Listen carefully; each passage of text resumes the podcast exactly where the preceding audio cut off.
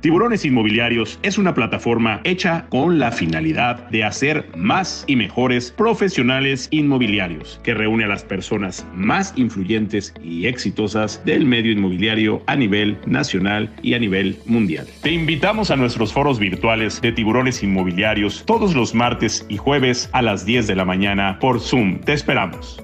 Buenos días, tiburonas y tiburones. Me da mucho gusto saludarlos. Gracias por estar aquí nuevamente. Hoy estamos muy contentos, como siempre, de estar con ustedes. Hoy es nuestro foro número 94. Realmente estamos felices de poder eh, llegar a todos ustedes y pues ya rumbo al foro número 100 de tiburones inmobiliarios. Eh, hemos mantenido pues con muchas ganas este, eh, pues este ritmo y, bueno, pues esperamos que Dios nos permita seguir igual. Hoy, martes 18 de mayo, muy contento de verdad de estar aquí con ustedes y también muy contento porque hoy tenemos un gran, gran, gran eh, participante. Hoy vamos a tener una plática extraordinaria con él. Eh, la verdad es que se van a sorprender. Es un foro que les va a encantar que bueno, pues espero que nos dé el tiempo porque hay mucho, mucho que, platicar, mucho que desglosar. Así que muchísimas gracias a todos los que están esta mañana aquí con nosotros. Bueno, pues voy a dar algunos, algunos anuncios, algunos mensajes y algunos saludos también para pues calentar lo que es este foro. Quiero decirles que el próximo jueves no tendremos foro, esta semana no tenemos foro eh, la verdad es que yo tengo un compromiso personal, ya se los contaré posteriormente y, no voy a poder estar en vivo. Todos los foros que hacemos los hacemos en vivo y este próximo jueves no vamos a poder estar, pero el martes ya estaremos nuevamente, si Dios quiere, con ustedes. Tenemos dos grandes foros para la próxima semana, el foro 95 y el foro 96. Les van a encantar los dos foros, estamos ya eh, preparados para, para poder tenerlos. Así que bueno, muchas gracias. Primero, darle las gracias a mis, mis queridos eh, clientes, amigos, a mi querido Chris Hill, que, eh, bueno, pues con Simca, la gente de Simca, realmente ya estás haciendo negocios con Simca, tienen extraordinarios desarrollos en toda la Riviera Maya, tienen extraordinarios desarrollos en Mérida. Cada, a mí me sorprende, yo no sé cómo le hacen a esta empresa realmente. Felicidades porque cada semana va sacando un desarrollo nuevo. Eh, bueno, no cada semana, pero, este, pero cada muy, o sea, constantemente están con desarrollos nuevos. Hoy tienen un nuevo proyecto que viene ahí en Mérida que está espectacular. Eh, Seiba 25, estuvimos con ellos en su inauguración, que está rompiendo récords de ventas, eh, realmente súper bien ubicado ahí a dos cuadras de la playa, en Playa del Carmen. Eh, Tulum va espectacular, así que es, date una vuelta para que veas lo que tenemos en Simca. Haz negocio con nosotros, www.tiburonesinmobiliarios.com. Haz negocio con nosotros de verdad y haz negocios con Simca. Gracias a Chris Hill, le mandamos un abrazo y hoy Simca te va a regalar un Chila Weekend que consiste en un paquete de cuatro días y tres noches en el maravilloso hotel Singular Joy, eh, con una vista espectacular a la playa. Realmente está muy bien ubicado ahí cerca de la calle, de la calle Corazón. Está maravilloso, está espectacular. Así que, eh, pues, gracias a nuestros amigos de Simca, ellos van a ir por el aeropuerto, ellos te van a pasear, te van a dar lo que es eh, un, un, tour espectacular por todo lo que es la, parte de Simca, pero no creas, ay, me voy a ir cuatro días y me van a secuestrar, no, hombre, un ratito nada más para que conozcas lo que hay, vale mucho la pena y para que hagas negocios con nosotros. Bueno, gracias, gracias a mis amigos de Simca y también a nuestros socios comerciales de la Movie con quienes estamos preparando algo espectacular, estamos muy cerca de poderles dar el anuncio oficial. Estamos en la firma de los contratos y estamos muy contentos. Se van a sorprender verdaderamente lo que estamos haciendo aquí en Tiburones Inmobiliarios. Gracias a nuestros amigos de la MUDI, gracias a Jaume Molet, a Daniel Narváez, con quienes tenemos varias cosas además. Nuestro foro, que va a ser el 17 de junio.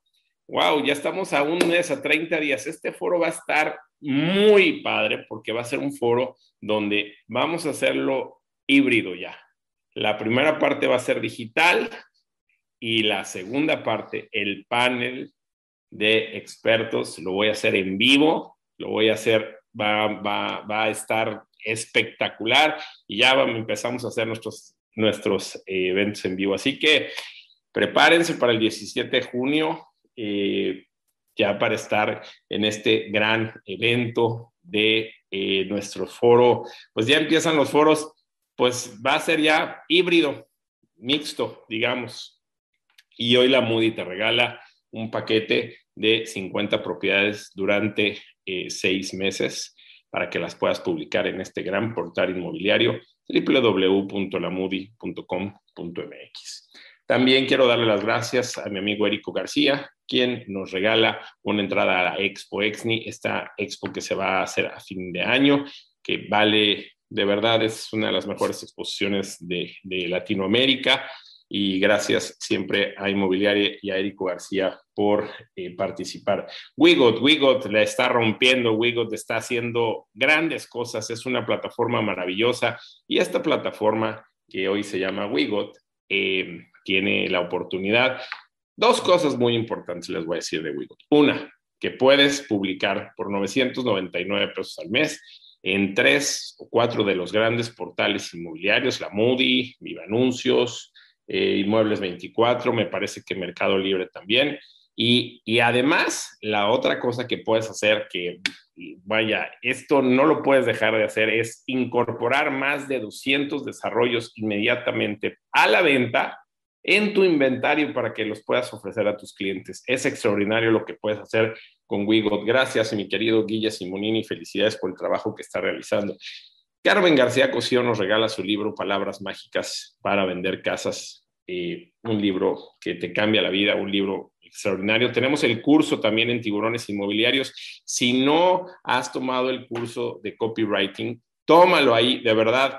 Es un curso que te cambia la vida. Ahí lo tenemos en tiburones inmobiliarios, en tiburonesinmobiliarios.com, ahí lo puedes, lo puedes adquirir. Lidia Saldaña, muchísimas gracias. Han dado medio malita, pero ya está saliendo adelante. Le mandamos un abrazo eh, eh, y también a su hermano Poncho, pronta recuperación. Eh, y ella nos regala su libro. Kika Puentes, hashtag Lady Broker. Gracias a mi querida Lilia. De Grob, mi querida Consuelo Vilar, que anda por allá por Orlando, está haciendo cosas espectaculares. Tenemos unas a ver, tenemos unas promociones espectaculares hoy en The Grove. The Grove está ofreciendo hasta un 12% garantizado de retorno de inversión. Está de verdad espectacular esta promoción, no la puedes dejar pasar. Entra a 10 Negocio con nosotros en www.tiburonesinmobiliarios.com. Y The Grove hoy, cortesía de Consuelo Vilar, te va a regalar tres días y dos noches en un departamento hasta para ocho personas eh, que está de tres recámaras. Bueno, ¿qué te puedo decir? Y te va a regalar 100 dólares para que puedas utilizarlos, para que puedas comprar aquí en The Grove, en este maravilloso resort en Orlando. Gracias a Inuk. Ya ayer estaba viendo el nuevo video que tenemos de Inuk. Es un desarrollo sustentable en Playa del Carmen, un desarrollo que eh, se antoja comprar un desarrollo que está bien ubicado, que está muy bonito y donde la sustentabilidad es lo principal. Gracias a por estar con nosotros. LSR, LSR, mi querido Víctor Espinosa, muchas gracias, querido amigo. LSR está, está lanzando un nuevo proyecto. Ayer me llegó la información, estoy muy contento de que vamos a tener ahora otro nuevo proyecto para poder vender las EB5 en... Em, Ah, mira, aquí está mi querido, mi querido eh, Víctor. Además, bueno, salió en mundo ejecutivo. Bueno, felicidades a mi querido Víctor y ya tiene este gran proyecto que es el Legacy Hotel en Miami. Bueno, de verdad me gustaría enseñarles las, las, eh, la presentación. Está espectacular. La vamos a subir ya a la página de Tiburones Inmobiliarios. Me apenas está fresquecito. Creo que me lo mandó como a la una de la mañana ayer. Eh, gracias a Víctor Espinosa, felicidades, qué bonito proyecto, de verdad.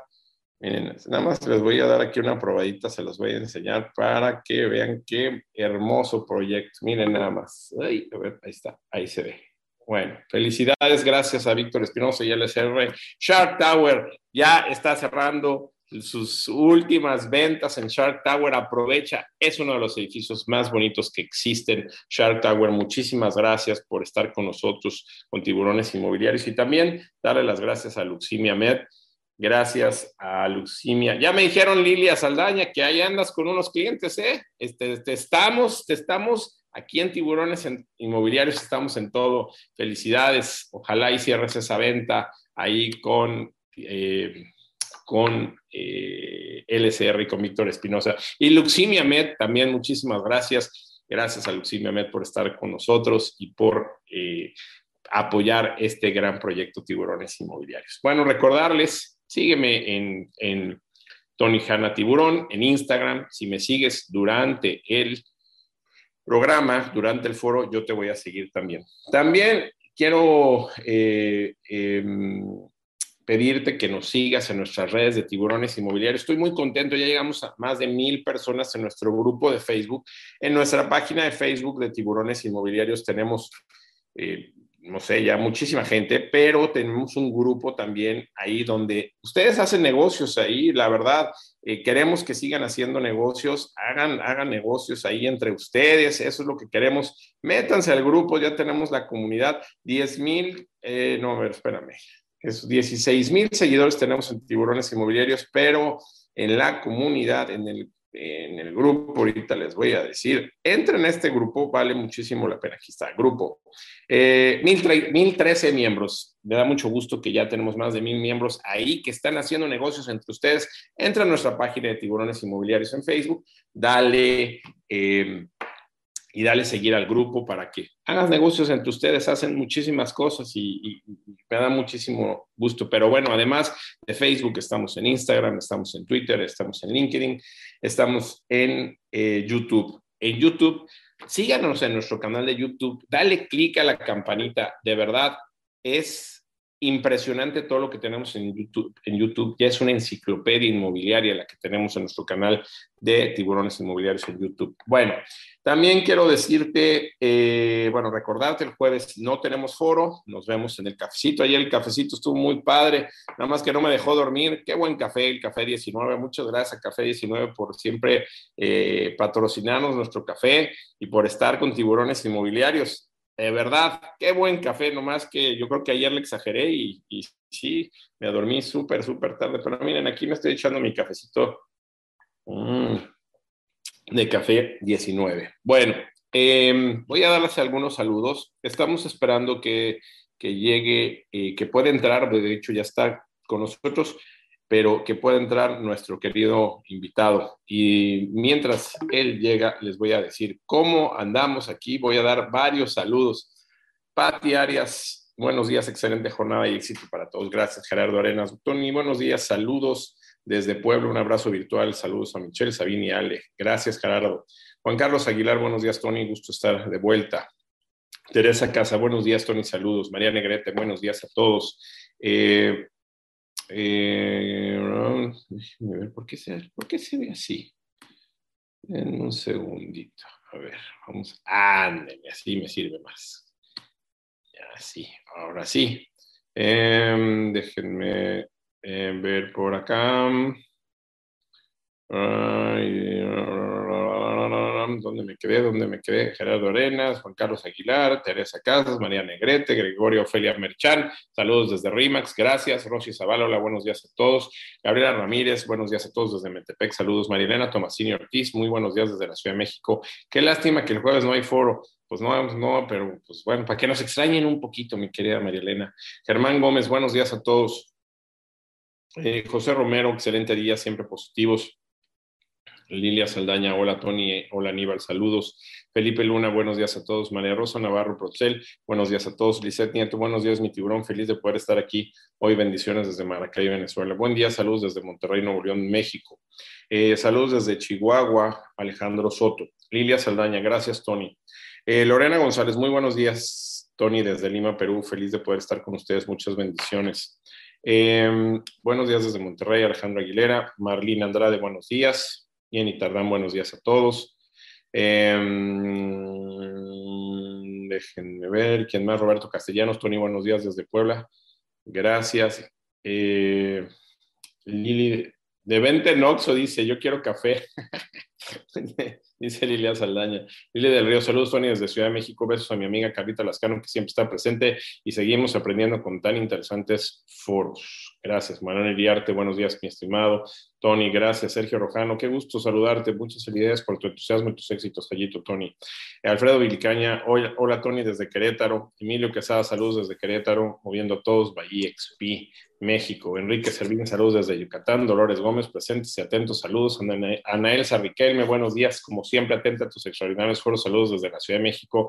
Rosy Sepúlveda, buenos días desde Hermosillo. Reina León, estimado Tony, pendiente para escuchar a nuestro amigo Limar Pedrero. Reina, ya te buscaron en estos días, vas a estar, ya vas a recibir una invitación muy importante. Adriana Montezuma, buenos días, Tony. Jacqueline García, desde Querétaro, gracias. Víctor Flores, buenos días desde la Ciudad de México. Miguel Fernández, Juana Isa, Juanito, gracias, mi rey, un beso.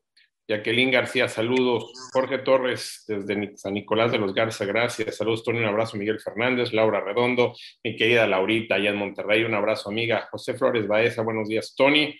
Gracias por compartir. Rebeca Leticia, buenos días desde Cancún. Tony, sigo aprendiendo. Gracias. Yo también sigo aprendiendo. Buen día, saludos, Andrés Menéndez. Y ahí le doy la bienvenida a mi querido amigo y, gran, gran notario, pero sobre todo el abogado de las causas imposibles, mi querido amigo y hermano Aníbal Pedrero, desde Villahermosa, Vasco. Muy buenos días, bienvenido a Tiburones Inmobiliarios, ¿cómo estás? Muchas gracias, Tony, gracias a tu auditorio. Discúlpame la tardanza, tuve un problema de comunicación, desconozco por qué, pero vamos a tratar de, cumplir las expectativas de tu petición y obviamente para que la gente que nos escuche, que, que comparte con nosotros, pueda tener la, la oportunidad de, de, conocer algún caso práctico, como lo platicamos. Gracias por tus palabras y a la orden. Buenos días. Oye, mi querido Aníbal, miren, antes de empezar con Aníbal, quiero comentar una nota que salió en Forbes. Déjenme eh, comentarla por aquí porque eh, de verdad a veces eh, pasan cosas que a mí me, me preocupan eh, y me ocupa, más que preocuparme, me ocupan, pero la manera en la que comunica a veces la gente a mí me llama mucho la atención y hubo eh, algunos mensajes que, eh, que me llegaron respecto a esta nota. Y la voy a, si me permiten compartir pantalla y antes de empezar con Aníbal, quiero, quiero este, compartir esta, esta nota este, para que la vean. Listo, Tony. Gracias.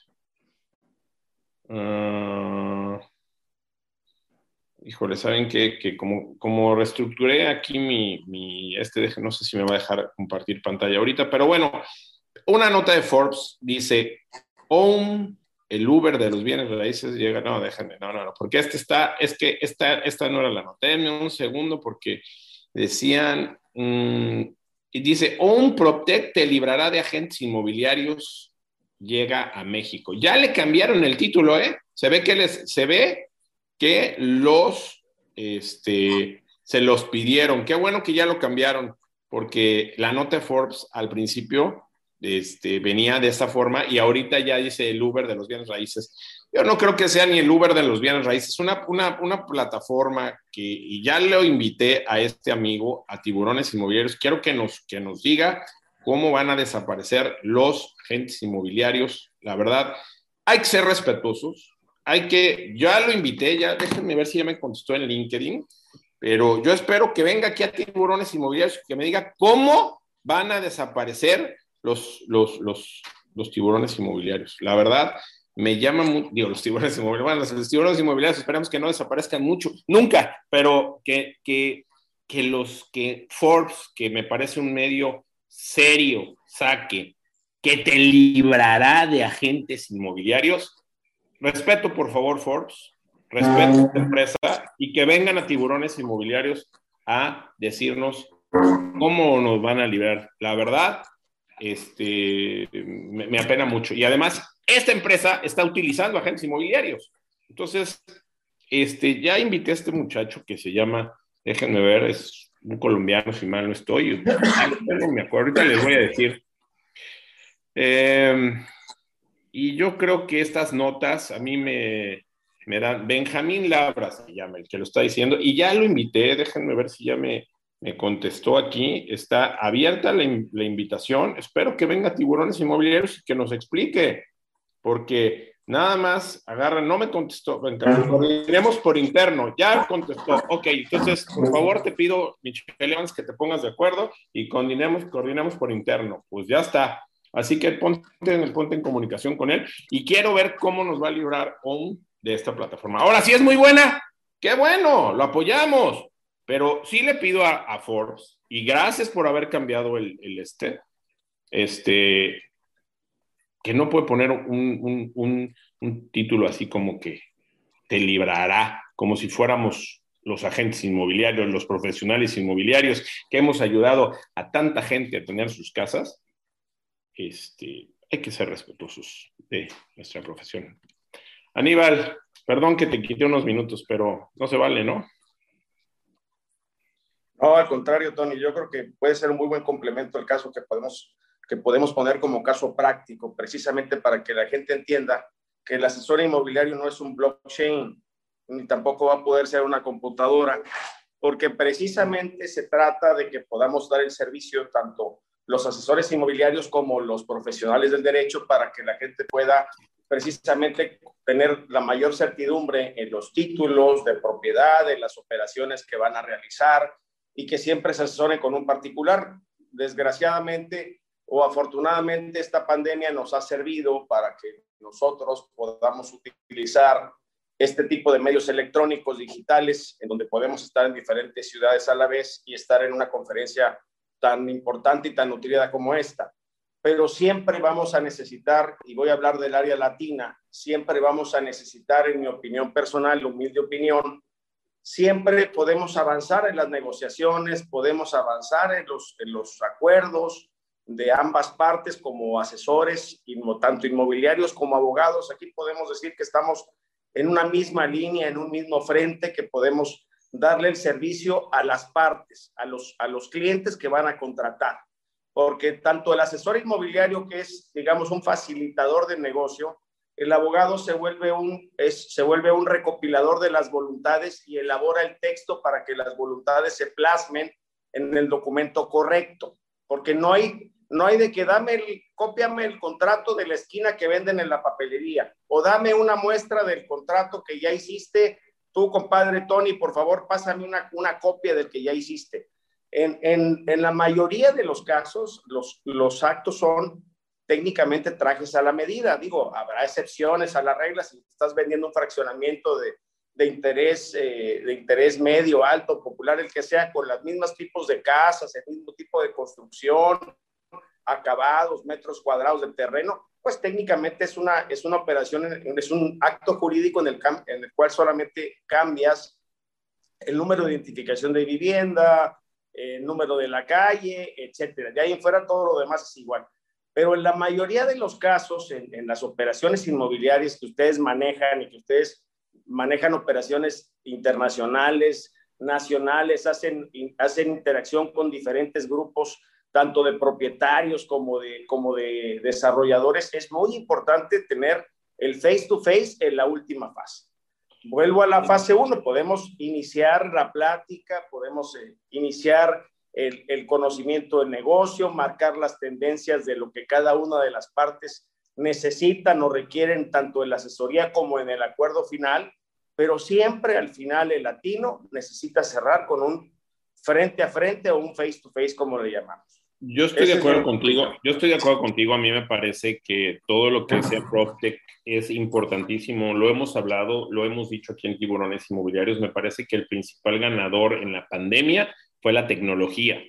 Y esta tecnología hay que aplicarla y yo veo que mucha de la gente que está en tiburones inmobiliarios la está aplicando de una manera muy inteligente y, y la verdad es que hay que, eh, digamos, aplicar la tecnología a lo que es el sector inmobiliario, pero siempre eh, el, el tener el asesor. Y mira, a lo mejor yo acabo de hacer mi primera operación, e hicimos una operación con The Grove en donde no conozco al cliente, en donde el cliente no conoció la propiedad físicamente y en donde el cliente eh, no conoció a las personas de The y firmó su escritura de manera digital. Todo fue la primera operación digital que, que he hecho en mi vida en donde no nos conocemos nadie, no se conoce la propiedad. La verdad es que llegar a esto realmente es espectacular y es extraordinario. Pero siempre estuvo tratando con nosotros, o sea, la tecnología nos permitió esto, pero siempre estuvo tratando con nosotros y siempre hay, un, hay con quien estar platicando. Entonces, la verdad, pues no hay que eh, dejar de pensar que la tecnología es importante, pero eh, pues tienen que estar siempre la gente ahí. ¿Te lo fuiste, Aníbal? No te vemos. Hola, ¿Perdón? Sí, aquí, estoy, aquí estoy. Ah, ahora sí. Muy bien. Perdón. Bueno, aquí estoy. Oye, oye, querido Aníbal, bueno, este, pues vamos a empezar con esos casos prácticos. Todo tuyo, el escenario. Fíjate, gracias. Fíjate que este, tengo ahí el, dilema del, caso práctico, pero lo quiero aterrizar con lo que estás, con lo que estás solicitando en este momento de la, de la parte, porque lo que tú utilizaste es lo que le llaman el famoso blockchain que no se conocen las partes y todos lo suben a través de redes y firmas a través de medios electrónicos. Obviamente depende, depende de, la naturaleza del acto de que se trate, porque hay actos que requieres necesariamente la intervención del, notario público, ¿no? Para los efectos de la, de la formalidad del acto en escritura pública y se requiere, la, se requiere presencial. Bien, eh, Tori, yo tengo aquí un, un caso práctico que me gustaría poner como ejemplo y que viene mucho a colación con lo que estamos con lo que estamos platicando. Evidentemente me voy a ahorrar los, me voy a ahorrar los, los, evitar los nombres por la secrecía de la identidad de las partes, pero precisamente data de un contrato de compraventa de 1980 hecho entre la secretaria de un par de amigos y es un contrato privado. No, no sé si me están escuchando porque no, no veo. ¿eh? Sí, sí te escucho, aquí te, te, escucho y te veo. Aquí estoy. perdón. No más que te dejé, te dejé, el escenario para ti.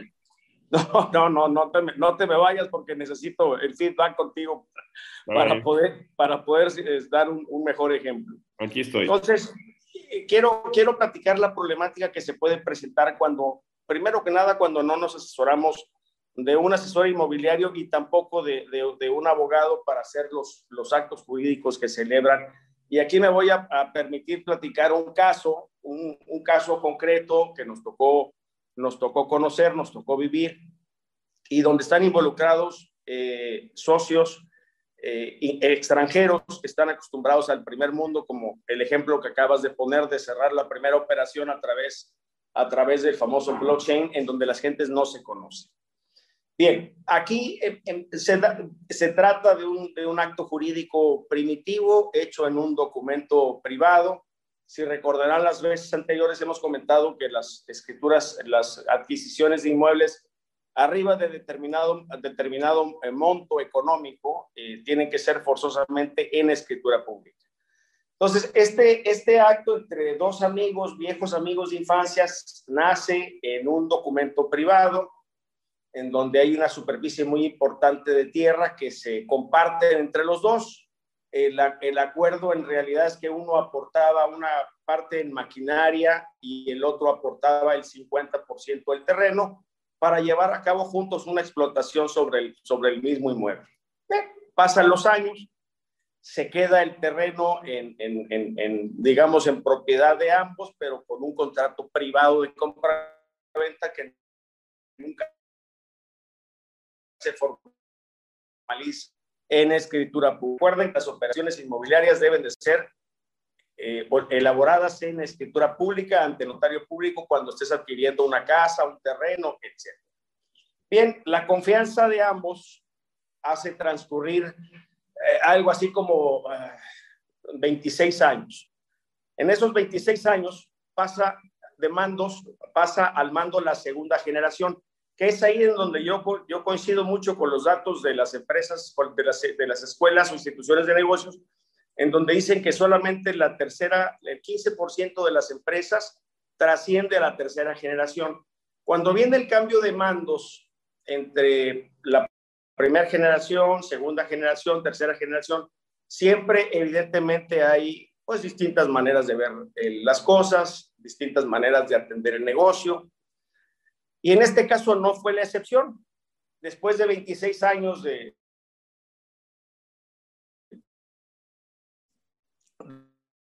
se le de compra-venta, habían formado... A ver, a ver, ¿sabes qué? Este, pues, bien, se te cortó. en el tema del, de treno y te podrás imaginar... Perdón, Aníbal, se, te cortó tantito este, y ya no supimos si, firman, si firmaron el, el contrato de compraventa o no, o sea, si firmaron la escritura o no la firmaron, ahí nos perdimos. Si nos puedes volver a, a dar otra vez el esquema, por favor. Sí, es que se está, se está congelando un poquito la imagen y, si quieres esperamos para que tengas buena, porque está muy bueno el caso Hasta práctico. El 2006. A ver, se nos está cortando, hermano. A ver, a ver dónde me cambio de lugar o me acerco a otro lugar, porque yo estoy exactamente en donde está el internet.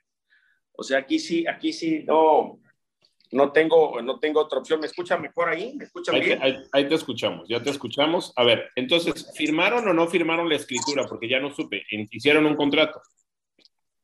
Solamente hacen un contrato privado de compraventa. Okay. Yo, le llamo un, yo le llamo un contrato de papel de baño porque es una sola hoja, literalmente hecho por la secretaria. El contrato dice sesión onerosa de derechos, pero resulta que no le ponen un solo precio de contraprestación pactada, entonces, al, al decir en, el proemio del, del, contrato sesión onerosa, pues se entiende de que hay un pago de contraprestación porque habla, es una carga onerosa para el adquirente. Pero la compraventa en el contrato, en el clausulado, pues no es compraventa, sino sesión, no se señala precio o cantidad alguna. Entonces ahí tenemos... Y, pasan, primer, 20, y pasan 26 años de pasan confianza entre las dos partes. Pasan 26 años entre las partes y entra la siguiente generación, ya una generación eh, ascendiente de 30 a 40, con la ambición natural, la segunda generación. Desde luego el terreno se vuelve de ser el patito feo de la, de la película en su ubicación, se vuelve a estar al lado de la Torre Eiffel, entonces ya te podrás imaginar el, el, la plusvalía redituable de un negocio de, de, de, una superficie bastante importante, bastante importante, eh, y su ubicación geográfica se vuelve inmejorable. Entonces, el terreno que antes era un patito feo, pues resulta que se vuelve la joya de la corona y las ambiciones de las segundas generaciones, pues evidentemente dicen, oye, pero pues ¿cómo se lo vas a dar a Tony? Si ese terreno siempre lo has tenido tú y el contrato no existe, etcétera, etcétera, etcétera. Wow, o sea, o sea que a lo mejor hasta a lo mejor hasta lo hizo por ayudarlo en el momento para comprar el terreno, ¿no? O sea, se lo compró ahí, pues órale, te lo compro. ¿No? Lo hizo por ayudarlo porque ponían un negocio juntos de explotación conjunta en el terreno e iban a ocupar una superficie del terreno para poder poner maquinaria, equipo, etcétera. Pero digamos, un acuerdo entre ambos que para ambos en ese momento, en el año 80, se les hizo lo más correcto posible, lo más equitativo posible. Tú pones esto, yo te doy, yo te doy esto a cambio del. Pero nunca formalizan la escritura pública. Pasan los años y en el 2006, el 14 de febrero, resulta que, que, que otro, otro, otro buen amigo dice, oye, pues fíjate que me interesa la parte que tiene y voy a poder, Tony, este, el, un hombre significativo que se va a llamar Tony Han, el propietario de, del terreno, que no tenía título de propiedad. No más significativo, porque no tengo la lana ahorita para comprarlo, pero bueno. Bueno, pero sobra, Tony, sobra porque la estás generando todos los días. Bien, el caso es que al momento en que el propietario del terreno decide vendérselo a Tony Hanna, que había llegado con su, con su cheque son para pagar su, su terreno, pues resulta que el propietario original primitivo le dice, no te firmo. Pero ¿cómo? Si aquí tengo mi contrato, inclusive eh, 12 años después de la adquisición primitiva habían establecido en el departamento de catastro, no sé cómo lo hicieron, pero bueno, lo hicieron, al final de cuentas así fue, estaba registrada la fracción 1 a nombre de una persona y la fracción B a nombre de otra persona, que era exactamente la mitad del terreno. ¿Qué? Entonces, en el, en el 2006 dice, no te firmo y hazle como quieras. Empiezan los litigios. 23 litigios se juntaron del 2006 al 2008. 23 litigios civiles, penales, administrativos, eh, procedimientos judiciales no contenciosos. Las partes estaban dando con la cabeza hasta lo imposible. Orden de aprehensión, auto de formal prisión a una de las partes, de reversa durante ese interauto de formal prisión, orden de prisión y formal prisión a la otra de las partes, etc. ¿Qué pasa? En el, 2000, en el 2008 llegamos a un, a un acuerdo transaccional y se, y se ratifica ante el juzgado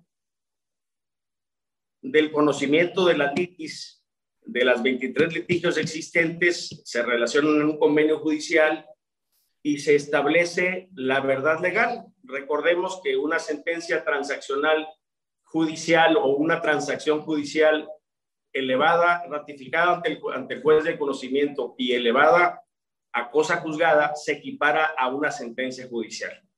Y hay un dicho, hay un, hay un dicho en, en, el caló de los abogados que dice, no hay mejor sentencia que la que las partes dictan. Es decir, si ambas partes se ponen de acuerdo para establecer las cláusulas de la transacción judicial, es la mejor sentencia que puede existir, porque ambas partes la dictaron, ambas partes se pusieron de acuerdo, lo sometieron a la potestad del juzgador el juzgador, al no ver que existiera nada contrario a la moral y al derecho, y lo homologa a nivel de sentencia judicial. Evidentemente el terreno eran cuatro fracciones. ¿Por qué cuatro? Porque el terreno primitivo lo partió la carretera y quedaron dos fracciones de un lado para cada propietario y dos fracciones del otro lado para cada propietario. Entonces, en el convenio judicial eh, tuvimos que dejar sentado y establecido que se realizarían los procedimientos ante obras públicas y catastro para realizar las subdivisiones y autorizaciones correspondientes y que la parte que no tenía el título de propiedad a su nombre, por virtud del convenio de transacción judicial, tenía todos los derechos adquiridos y reconocida personalidad para poder tramitar de manera independiente ante las dependencias del ayuntamiento correspondiente, pues todos los permisos que, y licencias que se tardarían para llevar a cabo la subdivisión de las cuatro fracciones del terreno, digamos A y B, C y D de cada lado respectivamente. Esas A y B eran, eh, perdón, A y C eran de un propietario y B y C eran de otro propietario. Hasta ahí todo perfecto.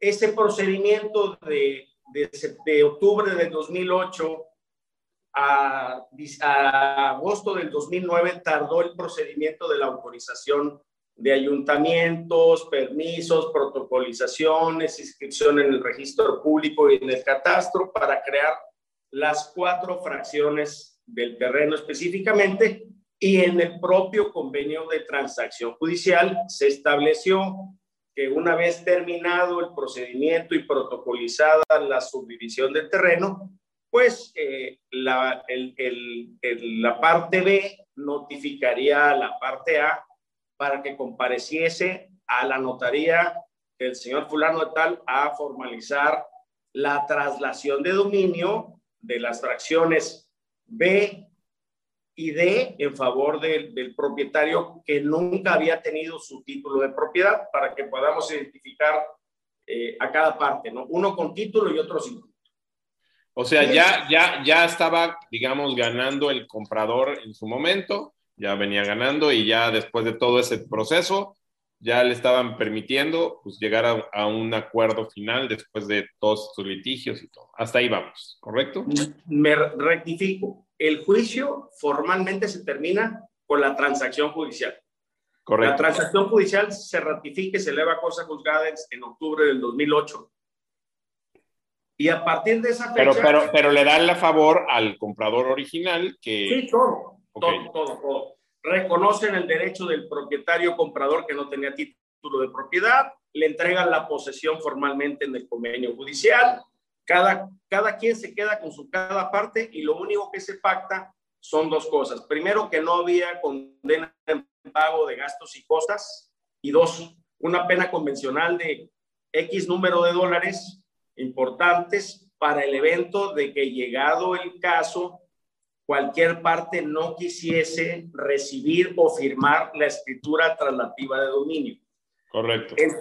los 23 litigios culminaron en el 2008 con el convenio judicial. Correcto. Hasta ahí vamos. Al, elevarse el convenio judicial a una categoría de cosa juzgada, que repito, se equipara a una sentencia judicial, sí. ya lo que tenemos que hacer es la fase de ejecución, del, de ejecución de la transacción. Hasta, ahí, vamos muy bien, ya, ya íbamos a escriturar, ¿no? Ya pasó el, ya, ya es 2009, agosto del 2009 y ya vamos a escriturar. Ya podemos escriturar porque ya subdividimos en las cuatro fracciones, ¿ok? desde que se inscribe hasta que se catasta y registra, llega diciembre del 2009 y pues ya teniendo la escritura, se le notifica al, propietario A, digamos al propietario primitivo, de que formalizase la traslación de dominio al propietario B de la fracción eh, B y, D.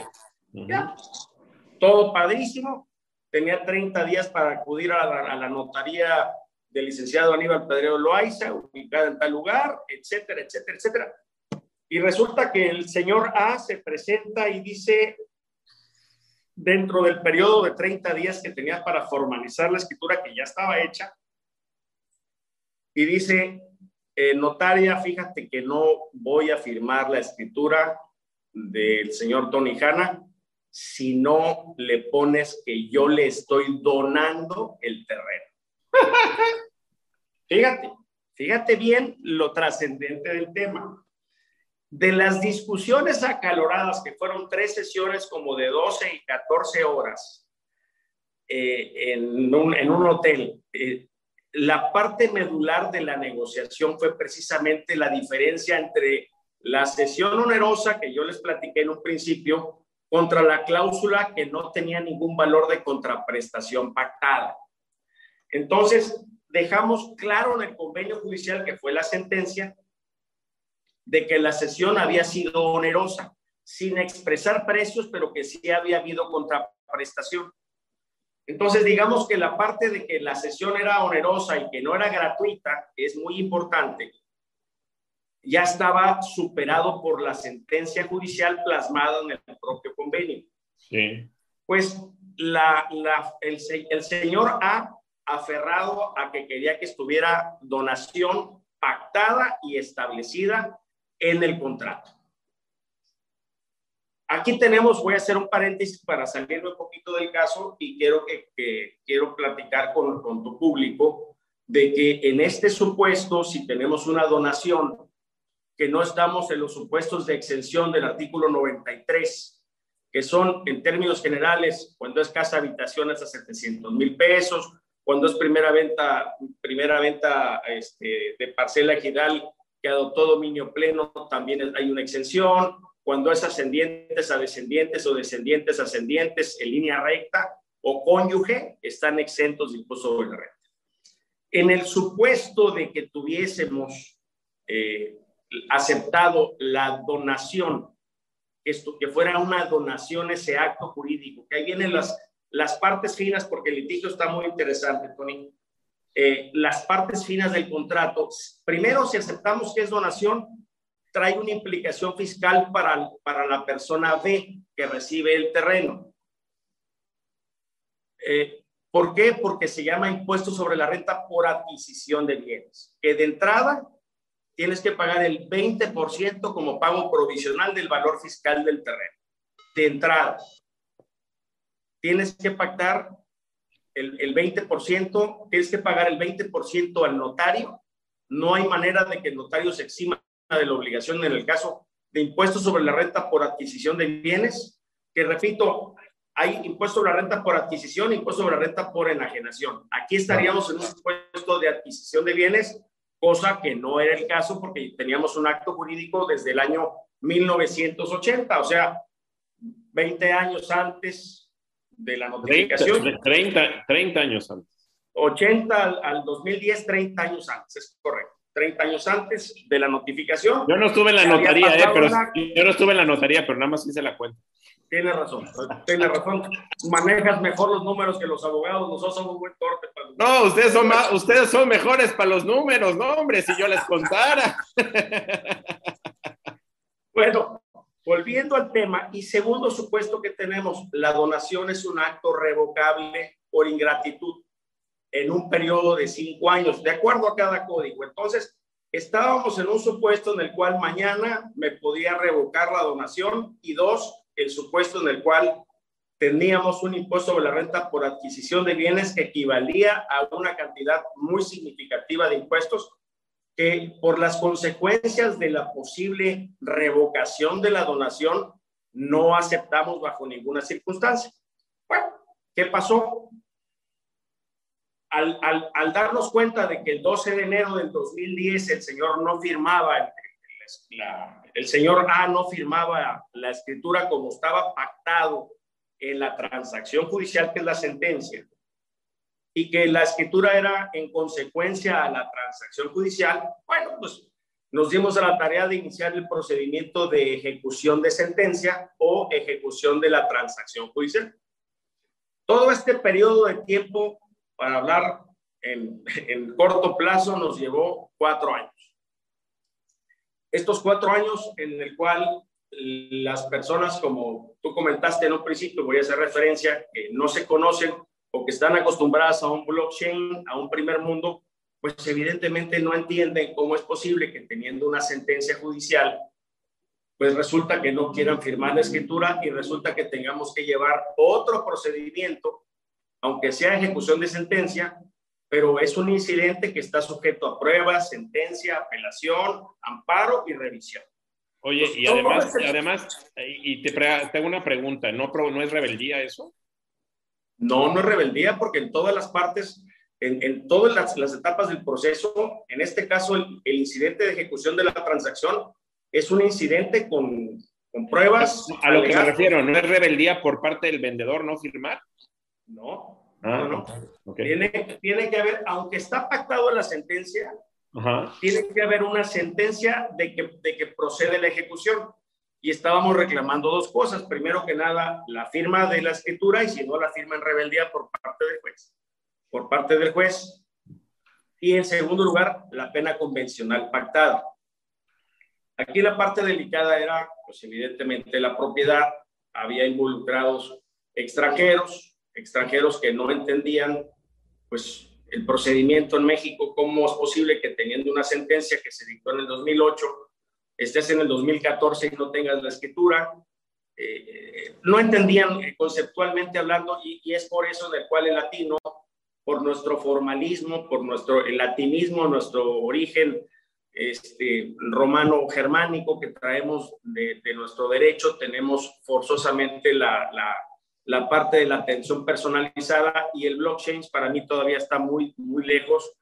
Y, en América Latina tenemos que hacer muchas modificaciones en leyes, en, en reglamentos, en interpretación y sobre todo leer y entender el proceso de identificación de los títulos de propiedad o el famoso due diligence que estamos platicando y que requiere forzosamente de que el asesor inmobiliario tenga la expertise para identificar eh, cuáles son, las, eh, cuáles son los, los, los, pros y contras o cuáles son las condiciones que se pueden presentar con un título de propiedad que te están dando, eh, que te están ofreciendo, algún negocio que te están ofreciendo, que puedas tener por lo menos una identificación preliminar de la autenticidad o, o veracidad del documento es muy importante por eso el face to face y, tener, el, y tener el feeling. Y a bote pronto podemos comentar de que en, en una, como ejemplo, entre más fácil sea una operación o entre más sencillo veas o evidente veas un proceso,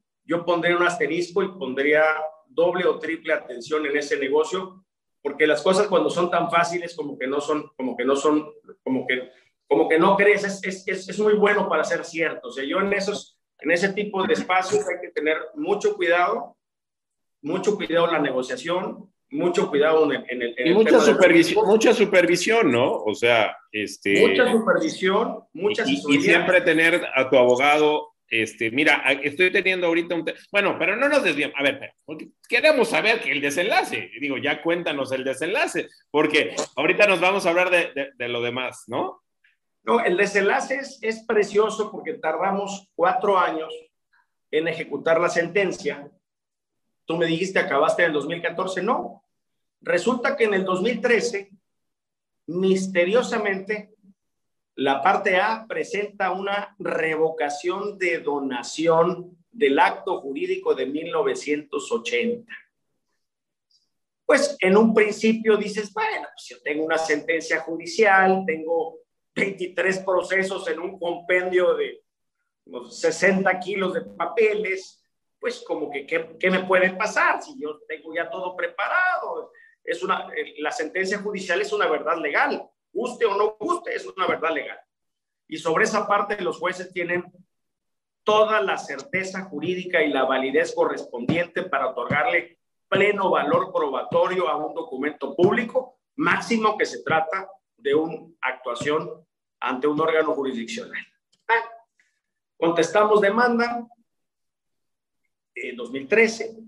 Confiado, confiadito. No, confiado es poco, Tony, confiado es poco. O sea, no pasa nada. O sea, es como que es cosa de niños. El proceso, la sentencia y sentencia de primera instancia y palo. Pero ¿cómo? Pues palo. Eran dos demandados en contra de A. Palo para los dos demandados. Dices, bueno, pues, vamos a la apelación. Seguramente hubo algún alguna triquiñuela con, con, con en ese entonces quien era el, el, juzgador, que te quiero comentar que acabamos el juicio político ante el Congreso del Estado, wow. denuncian el Consejo de la Judicatura y expulsaron al juez de, su trabajo. En, ese, en esa etapa y en esa fase. En la apelación, eh,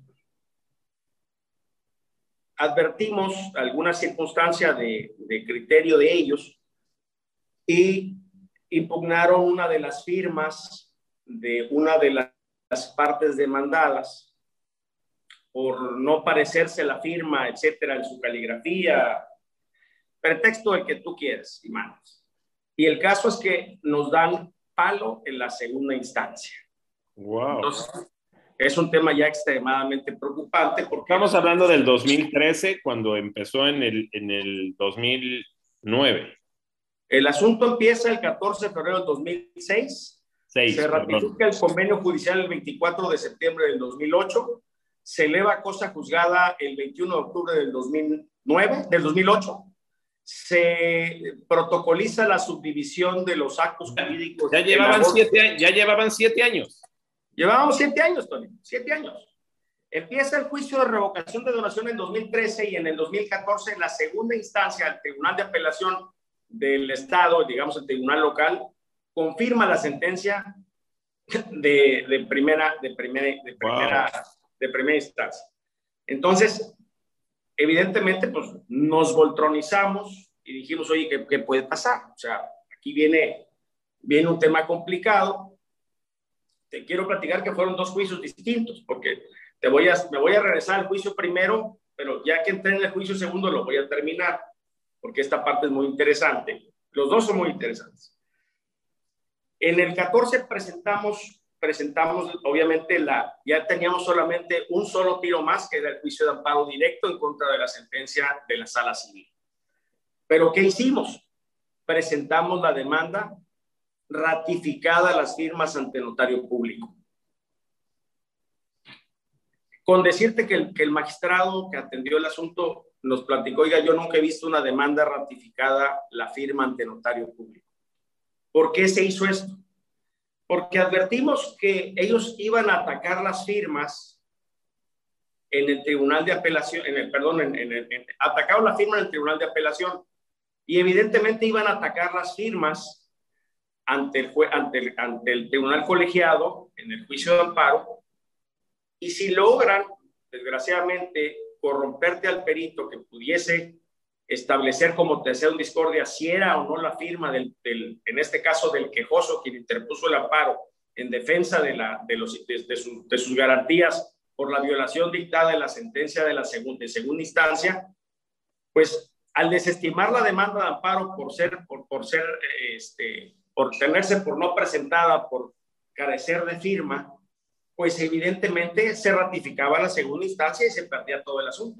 Entonces, le, les acotamos el proceso con una ratificación de contenido y firmas en, en, el tribunal, en el tribunal colegiado, que evidentemente pues no pudieron regresar a su estrategia original, que era impugnar la firma, desestimar la demanda de amparo y dejar firme la resolución de segunda instancia. Y, aquí me voy rápido. Tardamos dos años en que se dictara la primera sentencia. La primera sentencia de amparo. La primera sentencia de amparo. Espérame, no, no, no, no, no. Dos años. Específicamente año nueve meses. Fue eh, septiembre del 2016 que se dicta la primera. Ya llevamos 10 ya llevamos diez años. 10 años. Tony, hoy seguimos todavía O sea, no nos vas a contar el final. No, no, claro, no, ya te cuento el final porque ya terminamos. O sea, ahorita viene el gastos y costas, que es otra historia. Entonces, en, en esta, en esta parte tan importante, eh, se dicta la sentencia de amparo donde nos conceden el amparo completo con todas sus letras y con el lineamiento claro y claro y tajante del magistrado que dictase la improcedencia de la acción en el juicio original. No había, no había vuelta de hoja, porque pues teníamos la verdad legal del juicio del 2008 que se volvió cosa juzgada o se elevó a cosa juzgada. Y esa parte estaba, en esa parte estábamos. Y resulta que el procedimiento es que el tribunal colegiado se lo manda al tribunal de alzada, que en este caso a la sala civil del tribunal, para que dicte la sentencia en cumplimiento a la ejecutoria de amparo, que es la que pesa sobre la sentencia de la sala. Tres veces el magistrado no le incumplió, tres veces. Y el colegiado, a petición nuestra, ordenó la destitución del magistrado ponente del tribunal de ese estado por incumplimiento de la ejecutoria de amparo se fue el, expediente a la Suprema Corte, que es, digamos, la única facultada para expulsar de funciones a un funcionario público que no cumpla con la ejecutoria de amparo. Evidentemente, cuando se va al tribunal colegiado, cuando el tribunal colegiado ejerce la facultad de remisión a la Suprema Corte para la destitución del, funcionario que no cumplía la ejecutoria de amparo, en ese momento dictó la sentencia, cumple la sentencia parcialmente, y ahí terminamos, eh, y ahí terminamos con, eh, con la sentencia de gastos y costas, de condena de gastos y costas en este juicio, que esa todavía la tenemos pendiente por cumplir. Me voy a regresar al juicio 1 del 2008, porque esto se presenta entre el final del juicio 1 del 2006, que empezó, que terminó en 2014, y en el, 2000, en el 2013 empezaron con este juicio prácticamente simulado, muy amarradas las, las, las la operativa con gente local en ese, en ese estado, que costó mucho trabajo brincarla. Y bueno, pues me voy a regresar al, al, al, al proceso 1 en donde estábamos en el juicio de ejecución de sentencia por la transacción judicial. En ese expediente, cuando empezamos, cuando iniciamos en 2010, que me voy a regresar, después del 12 de enero que se da la negativa y se, se hace una fe de hechos de la negativa de la persona A para firmar la escritura, eh, pues evidentemente iniciamos la ejecución judicial que, como te dije, culminó en el 2014. Pero, pero antes de que culminara en el 2014 la, la ejecución judicial, promovimos un juicio, promovió en la parte contraria un juicio de amparo o sea, el, el, digamos, A promueve un amparo en contra de la sentencia que condenaba a que se firmase la escritura en los términos del convenio propuesto derivado del 2008 que se presentó el convenio judicial, donde estaba la escritura traslativa de dominio y la condena de, los, de la cantidad en dólares por, por pena convencional pactada que también se declaró procedente. Bueno, se fue al amparo la parte contraria y como es amparo indirecto, eh, todavía permitía revisión de amparo. Este amparo indirecto, el juez le fija una, una garantía como caución de una cantidad, una cantidad cerca de 100 mil dólares. Y te quiero comentar que perdido el amparo, que todavía se resolvió en un tribunal auxiliar cerca de la plaza en donde, en donde se ventiló todo el proceso, los, tribunales auxiliares son tribunales creados específicamente para dictar resoluciones, en donde no se atienden audiencias y están focalizados en, distintas partes del país que ayudan a, agilizar el trabajo con la saturación de, la saturación de trabajo correspondiente. Este tribunal resuelve el final de ese juicio de amparo indirecto que se interpuso en contra de la resolución de la sala que ordenaba que se pagara la pena convencional y que se firmase la escritura. Bueno, eh, promovimos un incidente de perjuicios en el amparo. Hemos promovido varios en, nuestros 31 años de, litigantes, pero esta cantidad pues era una cantidad que sí valdría la pena eh, litigarla porque las otras cantidades pues son significativamente menores. Bueno, procedió en, en revisión en el, en el colegiado auxiliar perdón, en el colegiado procedió el incidente de perjuicios en primera instancia, digamos, en el, juez ante el juez de distrito, nos negaron la procedencia del, del juicio, de, del, perdón, de la petición de los perjuicios generados por el tiempo que interpuso la parte A, el amparo. Sí. Entonces, esa parte del amparo te hacen un, te hacen un significativo, una cantidad significativa en el cual el tiempo que considera el juzgador te lo fija de garantía. Llega el colegiado, el colegiado resuelve a favor y, este, y en este libro la suspensión del acto reclamado en el nuevo juicio de amparo del doctor Rodolfo Campos Montejo, sacan la resolución correspondiente y hacen específicamente la, de, la, la, designación de, sin los datos del juicio correspondiente, pero sí ponen los datos en la página 98-99 ponen como relevante, una resolución muy relevante, el incidente de perjuicios, ya forma parte de un libro de texto de amparo, está eh, publicado por el Instituto Universitario Puebla, este, y, forma parte de este libro esa resolución de, de, ese, de ese incidente de perjuicios. Como comentario, el magistrado que resuelve me dijo que solamente había visto dos incidentes de perjuicios proceder en materia de amparo en su vida de magistrado y la secretaria judicial que tenía 17 años en el tribunal me dijo, licenciado, yo nunca he visto la procedencia de ningún juicio similar a este.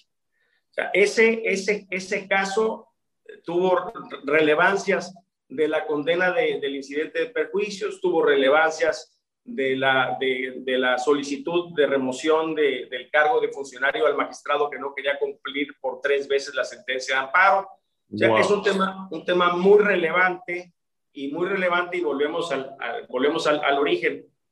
Es necesario siempre la asesoría por, un, por una mala redacción de un documento, por una mala redacción de un claro, Claro, claro, En el año 1980, que no cumplieron los requisitos de ley, que lo hicieron entre confianzas, entre compadres, entre socios y amigos. Y mira lo que ha ocasionado Ahora, no te quiero decir cuánto, cuánto ha gastado cada parte, porque son muchos millones de dólares que han gastado en el, en, el litigio. En estos específicamente son 15 años, dos meses que tenemos en el tema. Ahora, ¿no se ha terminado de firmar? No, ya firmó el 16 de diciembre del 2016, firmó el juez en rebeldía de la escritura y el año pasado, el, el año pasado, en marzo, terminó de pagar la pena convencional, con el remate de dos inmuebles y en, y efectivo otra parte. Ahorita, ahorita viene el cobro de los gastos y cuotas del juicio del 2013, que es el que, está, que está condenado a pagar y que evidentemente hay que cuantificar el cobro por parte de los dos demandados. ¡Wow! Eh, digo, es un asunto que a lo mejor los aburrí, yo quisiera... No, no, no, no, a ver, a ver, a ver, yo, yo, quiero, yo quiero entender varias cosas que son muy importantes. Eh, digo, creo que ahorita ya, ya supongo que el inmueble pues ya está en posesión, ya él puede hacer lo que sea, ya el inmueble ya es de, de la parte B, ¿no?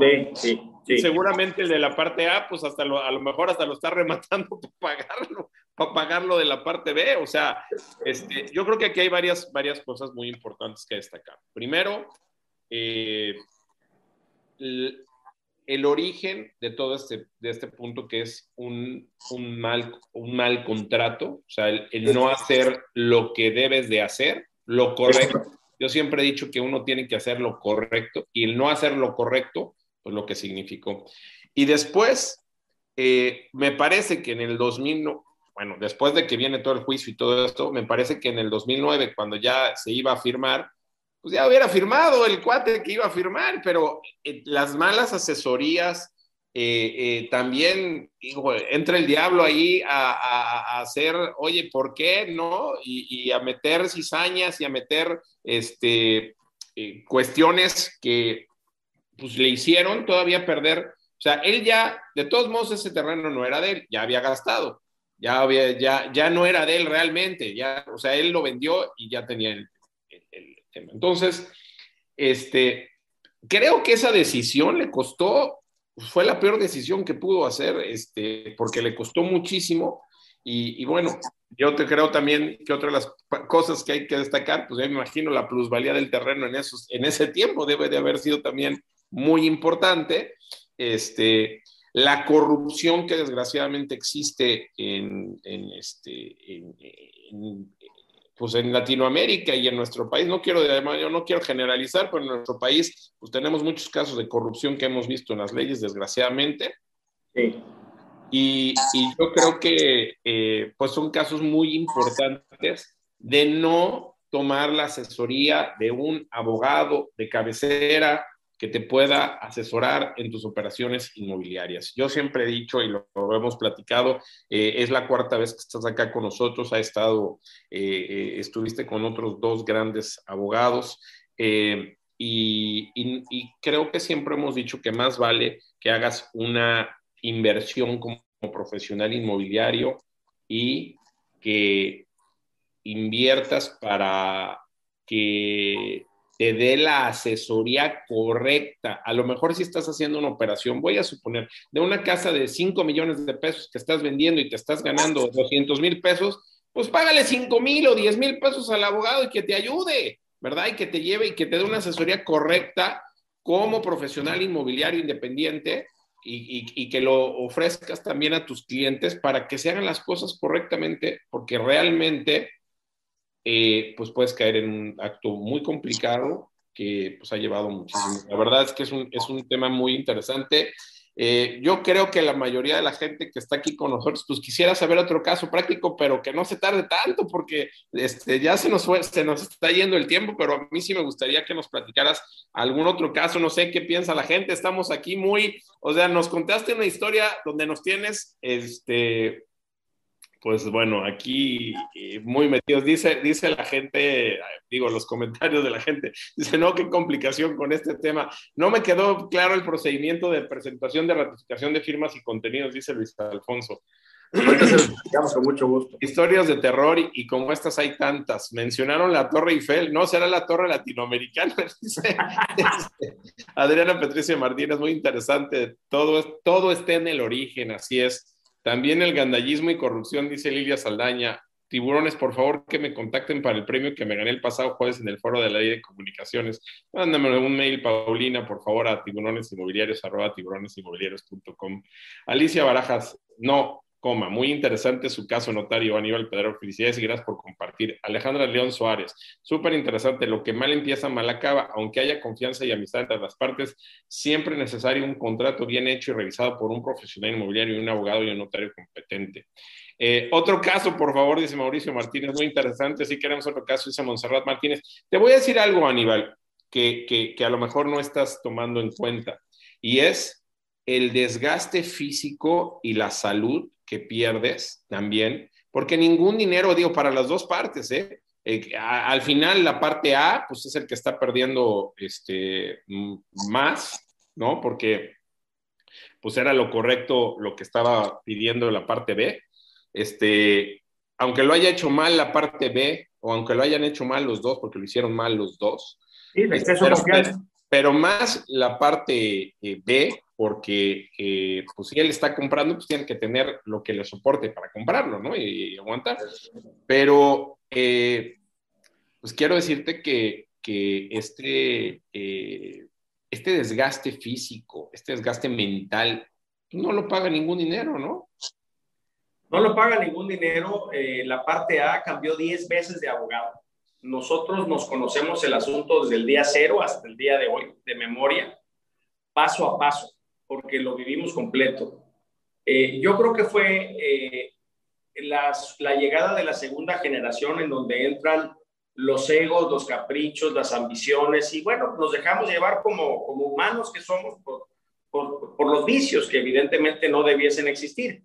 Pero si hubiesen acomodado las cosas desde origen correctamente como, como se debieron haber llevado, pues no hubiera habido ningún problema. No había habido ningún problema y, y bueno, y, y sí te digo una cosa, costó un dineral para todos. El desgaste no nada más es de las partes, también de los abogados, porque eh, cuando eh, hubieron el, evento de, de, haber detenido al cliente, pues tienes que salir corriendo y a ver cómo lo sacas y cómo le haces para ayudarlo o la otra parte que también estuvo sujeta a proceso, pues evidentemente estás pendiente de las cosas para poder buscar un, punto de, negociación y de quiebre para terminar el asunto, pero tiene que haber mucho compromiso por parte del abogado, tiene que haber mucho entendimiento. Yo siempre he señalado que, eh, bueno, en el caso de los abogados y también los asesores inmobiliarios o un prestador de servicios, cuando inicia una relación es como un, como un noviazgo, como un romance que inicia y bueno, luego viene el matrimonio. En el matrimonio hay altas y bajas porque son relaciones a muy largo plazo, como en este caso, en este ejemplo que, que acabamos de dar. Y, con mucho gusto platico otro más rápida, más, más rápidamente porque no tengo tantas aristas. Oye, yo creo que yo creo que vamos a hacer una cosa. Este, ¿Qué te parece si mejor contestamos algunas preguntas y respuestas de la gente? Y, ya habíamos quedado que ibas a, ir a Veracruz, que nos íbamos a ver a Veracruz, que nos íbamos a ver en Veracruz. Sí, no hacemos la segunda parte, si está de acuerdo la gente, ¿por qué no hacemos la segunda parte de, este, de estos casos prácticos allá en Veracruz? La verdad es que este, pues va a estar muy bueno. Y hay algunas preguntas que me gustaría hacerte ahorita y, así lo hacemos. ¿Qué te parece? ¿Te parece bien? Sí, claro, como gusta, con mucho gusto. Sí, claro. ¿Qué les parece a la gente? ¿Les parece bien que haya una segunda parte? Mira, aquí hay una pregunta que mandó Gloris Margarita Fasen y de Gortari. Dice, licenciado Aníbal Pedrero, en una operación de compraventa de una casa que tiene que ser de contado porque se tiene que hacer tres adjudicaciones de padres fallecidos, de dos hijas donde una ya falleció y su 50% se lo deja a sus dos hijos y la que vive ya no puede firmar y ya otorgó un poder notarial amplio para actos de administración y de dominio, en donde sí existen testamentos, escritura y demás documentos necesarios, etcétera. Es muy tardado ese trámite, pregunta primero. ¿Qué pasa si uno de los presuntos herederos hijos de la hermana fallecida pone obstáculos para la venta o quiere pasarse listo y quedarse con el 100% de la propiedad, alegando que su tía tiene problemas cognitivos, lo puede hacer aunque sus primos le demuestren que su mamá les otorgó un poder amplio para poder representarle y firmar por ella. Se complicaría todo, ¿verdad? Dice, yo creo que, yo creo que... Este, hay, que hay, que, hay que desenmarañarlo. Pero primero que nada, si, si, la persona es incapaz y está viva, los, los apoderados legales no pueden representarla precisamente por la incapacidad que tiene quien otorgó el poder. Si la tía tiene una incapacidad de ejercicio, ningún representante lo puede, la, puede, la puede representar con un poder. Tendría que hacerse un nombramiento, un estado de interdicción para que con esa interdicción se le nombra un tutor y luego a ese, ese tutor realizar, solicitar al juez la autorización para venta de la parte alícuota que le corresponde. En el caso de las sucesiones, eh, creo que fueron tres sucesiones que estuvieron mencionando. Bueno, la de los abuelos, pues se acumula la de los hijos fallecidos y se acumula la de los nietos fallecidos. Si hay alguno de los herederos mayores de edad, que tienen que ser mayores de edad para que pueda darse la venta, no quiere firmar, pues evidentemente se puede solicitar al, juez de conocimiento de la ubicación del inmueble, se puede solicitar la autorización de una venta forzosa de esa, de esa parte alícuota de ese inmueble. Sí es un tema enredado porque si hay menores de edad hay que pedir autorización de venta de bienes de menores. Si hay incapaces tienes que pedir autorización al juez para que puedan vender los incapaces. El poder no funciona cuando hay incapaces, el poder deja, deja de sufrir sus efectos legales porque es un acto intuito persona y solamente puede representar cuando, están, cuando está vivo el, el, el poder dante y cuando tiene plena capacidad de ejercicio para poder representar a las personas.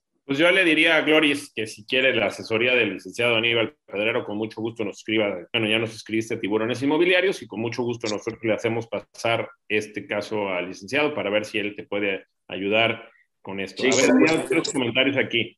Dice, disculpen, en el caso de juicios, ¿saben qué? Mira, ¿por qué no hacemos los giveaways, la rifa, los giveaways y, y seguimos con las preguntas y respuestas? ¿Qué te parece? Vamos. Pues si me ayudan, chicas, para que hagamos la rifa, los giveaways, por favor. Tuvimos 362 personas inscritas, eh, más las personas que estuvieron en eh, YouTube. Muchísimas gracias. ¿Quién se lleva el libro de Lilia Saldaña? El 320. Carmen García Cosío. 45. Wigot Prime. 41. Expo Exni. 40. Hoy están así, seguiditos. La Moody. 136. Orlando con The Growth, 354 cortesía de Consuelo Vilar y Simca el 192. Muchísimas gracias. Eh, y ahorita les decimos quiénes son los ganadores. Dice aquí, disculpen, en el caso de juicios de usurpación, supongo que dice ya con resolución favorable para inscripción en el registro público, que es un caso Dice aquí usucapión, pero yo creo que es usurpación, ¿no? No, usucapión, es correcto. Sí. Ah, ah, usucapión, ah, caray. En, en, disculpen, en el caso de juicios de usucapión, ya con resolución favorable para inscripción en el registro público, que es un caso juzgado también, pero ¿por qué los bancos no los aceptan para prestar dinero a los que quieren comprar esa propiedad?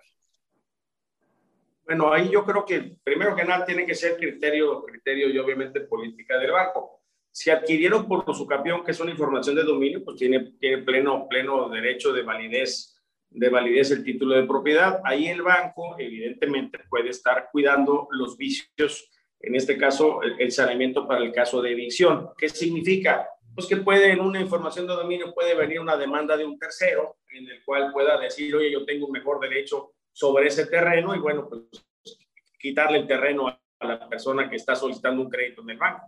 Por eso el banco siempre le va a poner un poquito de asteriscos a, los, a las sentencias de información de dominio, que son actos completamente legales.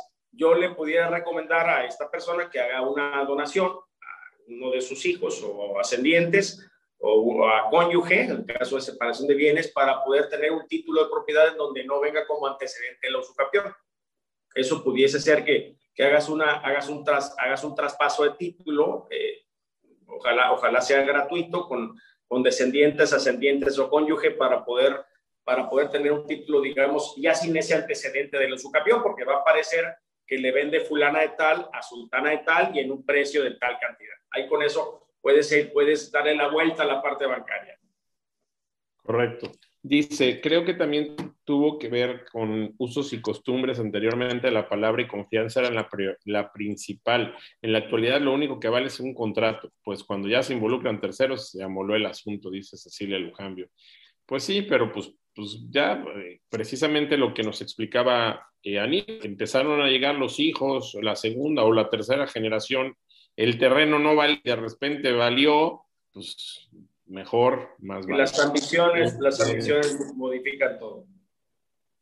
Dice Germán Gómez, lo valioso de la plática de Aníbal es que debemos entender lo que tú mencionaste. Si ganamos muy bien como asesores inmobiliarios, debemos invertir en asesoría legal, fiscal y en todas las materias necesarias para garantizar seguridad jurídica y patrimonial a nuestros clientes. Cuando hagamos eso, no habrá plataforma ni innovación o producto milagroso que ponga en peligro a los profesionales inmobiliarios. Felicidades, Aníbal.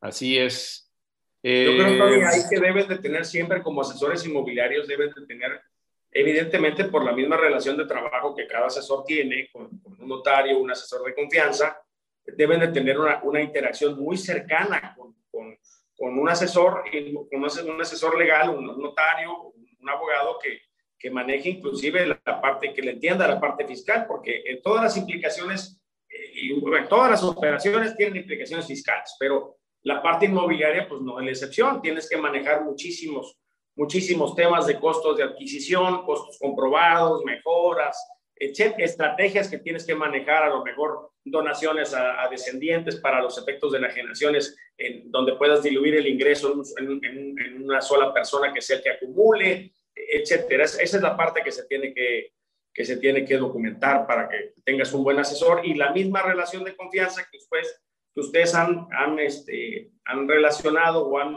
o han generado por el transcurso del tiempo con sus notarios, amigos, asesores, es muy importante. Pongo el ejemplo de Gustavo Lagunes contigo, por ejemplo. Sí, sí, sí. La verdad, mira, yo te diría dos cosas. Yo creo que lo ideal es tener un abogado de cabecera que te ayude y que sepa de temas inmobiliarios, definitivamente. Ahora, vamos a suponer que no quieres gastar ten a tu notario de cabecera, al que le llevas las, las, las, escrituraciones, que sepa, pues el mismo notario te puede asesorar. Yo tengo a, mis notarios donde me asesoran fiscalmente, donde me ayudan. Y bueno, pues como es una operación que ellos mismos van a hacer, pues hasta ellos mismos te pueden este, ayudar muchas veces, pero no hagas las cosas por tu propio de, eh, de verdad. Nosotros a veces, este, eh, si no hubiéramos hecho ciertas cosas, a mí ya me pasaron, me han pasado, imagínate, nosotros en la empresa estamos por cumplir 32 años, imagínate las cosas que no hemos vivido. Un día vendí una casa que no era la que... un día vendí una casa que, no era la que era. La que, o sea, sería que haber vendido, haz de cuenta, la de aquí, vendí dos casas juntos. O sea, yo no, un asesor mío, y cuando llego, resulta que estaba vendiendo otra casa. Imagínense la bronca, ¿no? Entonces, pues pasan muchas cosas, pero cuando tienes buenos asesores, eh, pues realmente eh, hay que hacerlo. También un día me habla, una, me habla un, cuate y me dice, oye, este, eh, fíjate que están construyendo en mi terreno, ¿no? Entonces, digo, no, bueno, historias hay muchas, ya nos, ya nos seguirás diciendo. Dicen, Aníbal, ¿cuáles son las responsabilidades de un albacea testamentario? el, albacea es un administrador de la herencia y es, un administrador temporal. Primero que nada, el albacea tiene que hacer actos en pro de los actos que hacía el autor de la herencia. Si el autor de la herencia vendía farmacia, vendía medicinas en una farmacia, el autor de, el, el albacea puede continuar administrando la farmacia vendiendo medicinas, pero no puede agarrar y vender el inmueble de la farmacia no puede agarrar y vender el inmueble de la casa. Solamente tiene que realizar actos en pro y beneficio de la actividad que prepondera en la herencia. Ya. Está acotado sus, sus, actuaciones, no tiene facultades de dominio, no puede disponer del dinero, tiene que entregar cuentas trimestrales y anuales, o sea, tiene responsabilidades y obviamente tiene responsabilidades penales en el, caso de mal uso de, de los recursos correspondientes de, de la herencia. O sea, no piensen que mucha gente dice que soy el albacea. Pues el albacea es un tránsito de lo que va a durar el juicio sucesorio. Y si no lo haces, te van, a, te van a fincar responsabilidades y te van a remover como albacea. si tienes muchas obligaciones, un albaceazo. Eh, Raimundo Arce dice, pero con la donación se deben pagar impuestos, ¿no? En el caso del artículo 93, que habla de los ascendientes a descendientes o cónyuge, está exento de impuesto sobre la renta. La fracción 28 del 93 que habla de la primer venta ejidal también está exenta de impuesto sobre la renta en el caso, en el caso de las operaciones inmobiliarias. Ahí, te, da, el catálogo de las exenciones, el artículo 93 de la ley de impuesto sobre la renta, en donde te dice cuáles son los actos exentos específicamente. Si yo le voy a, le voy a donar a un sobrino una propiedad, no está exenta, está grabada la donación. Claro, pero a un hijo no. El impuesto sobre la renta por adquisición para el donatario. Correcto. Como también, por ejemplo, hay algo que la gente, de verdad, yo conozco muchos profesionales inmobiliarios que no saben que también hay IC, que también existe un ISR para el comprador. O sea, y mucha gente... Es ISR por adquisición, es el ISR por adquisición que estamos comentando. Por adquisición, que puede pues, suceder aguas, o sea, hay muchas cosas, por eso es muy importante. Eh, miren, nuestro trabajo eh, que es de intermediación entre las partes, se puede, se, se, puede ir abajo. A mí se me cayó una vez una operación, a nivel de una persona que tú conoces, que en paz descanse. El otro, pues ya no sé qué pasó. Ya estaban en la notaría, ya estaban firmando la escritura y en eso le dice, le dice el comprador al vendedor, oiga, fírmeme una, una, era una operación de 22 millones de pesos hace como unos 15. No, una buena, Le dice, oiga, fírmeme nada más de recibido el cheque. No. Y dice el comprador, no. Pero no tiene nada, es, es una copia fotostática, nada más quiero que usted, que, darle que usted está recibiendo el cheque. No, yo no te lo recibo, yo no te lo firmo, ya está en la escritura mi firma, si tú quieres adelante y si no, no, pues yo, si no me lo firma, no se lo, no se lo compro, pues no te lo vendo. ¿Sabes qué? Ya me voy. Y se cayó la operación de 22 millones de pesos en ese momento. Imagínate, fue cuando me quedé, fue cuando me quedé, fue cuando me quedé pelón, mi querido Aníbal. Yo ya no sabía qué hacer, no los pude, no los pude convencer porque el, porque el vendedor no quiso firmar la, la, este, Pero la verdad. Notario, la mano. Es el notario, como era.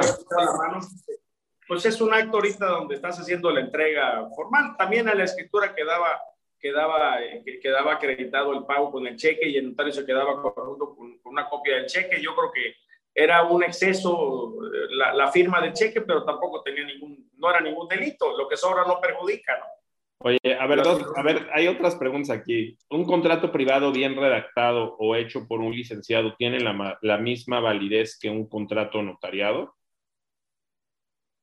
A ver, tenemos que irnos al acto jurídico de que se trata. Si vamos a tratar de inmuebles, tiene que ser escritura pública, señores. no, no, pero estamos hablando, estamos hablando, yo supongo que lo que quiere decir aquí Ana González es este, cuando se hace un contrato de promesa de compraventa. Mira, yo, yo la, a mí, para mí las promesas de compraventa, con todo respeto, las trato de, yo las trato de evitar. Primero que nada, yo también. Traemos, me, voy a meter un poquito en el, trasfondo del, del, asunto. Ustedes recordarán los famosos 13 meses sin intereses de Liverpool. El número 13. El número 13 está porque si tú no acumulabas el ingreso en un periodo de 12 meses, el ingreso era diferido por mes. Es decir, yo le ponía 13 meses a la operación y no acumulaba el ingreso de la venta total el día 1, sino iba yo acumulando el ingreso conforme lo iba yo cobrando porque estaba la ley redactada en un, en un transcurso de mayor a 12 meses. Por eso es el origen de los 13 meses, no es por otra coincidencia, sino es precisamente por la ley del impuesto sobre la renta. Hubo una modificación en la, en la ley de rentas y en la ley de rentas tú acumulas el ingreso desde el día uno. Cuando identificas precio y cosa, se dice que la compraventa es perfecta, aunque no se pague y no se entregue. Entonces, ahí viene un tema, ahí viene un tema de mucho trasfondo. Para empezar, si hacemos un contrato de promesa de compraventa, para mí es, es, para mí es un contrato que está viciado en nulidad por falta de forma.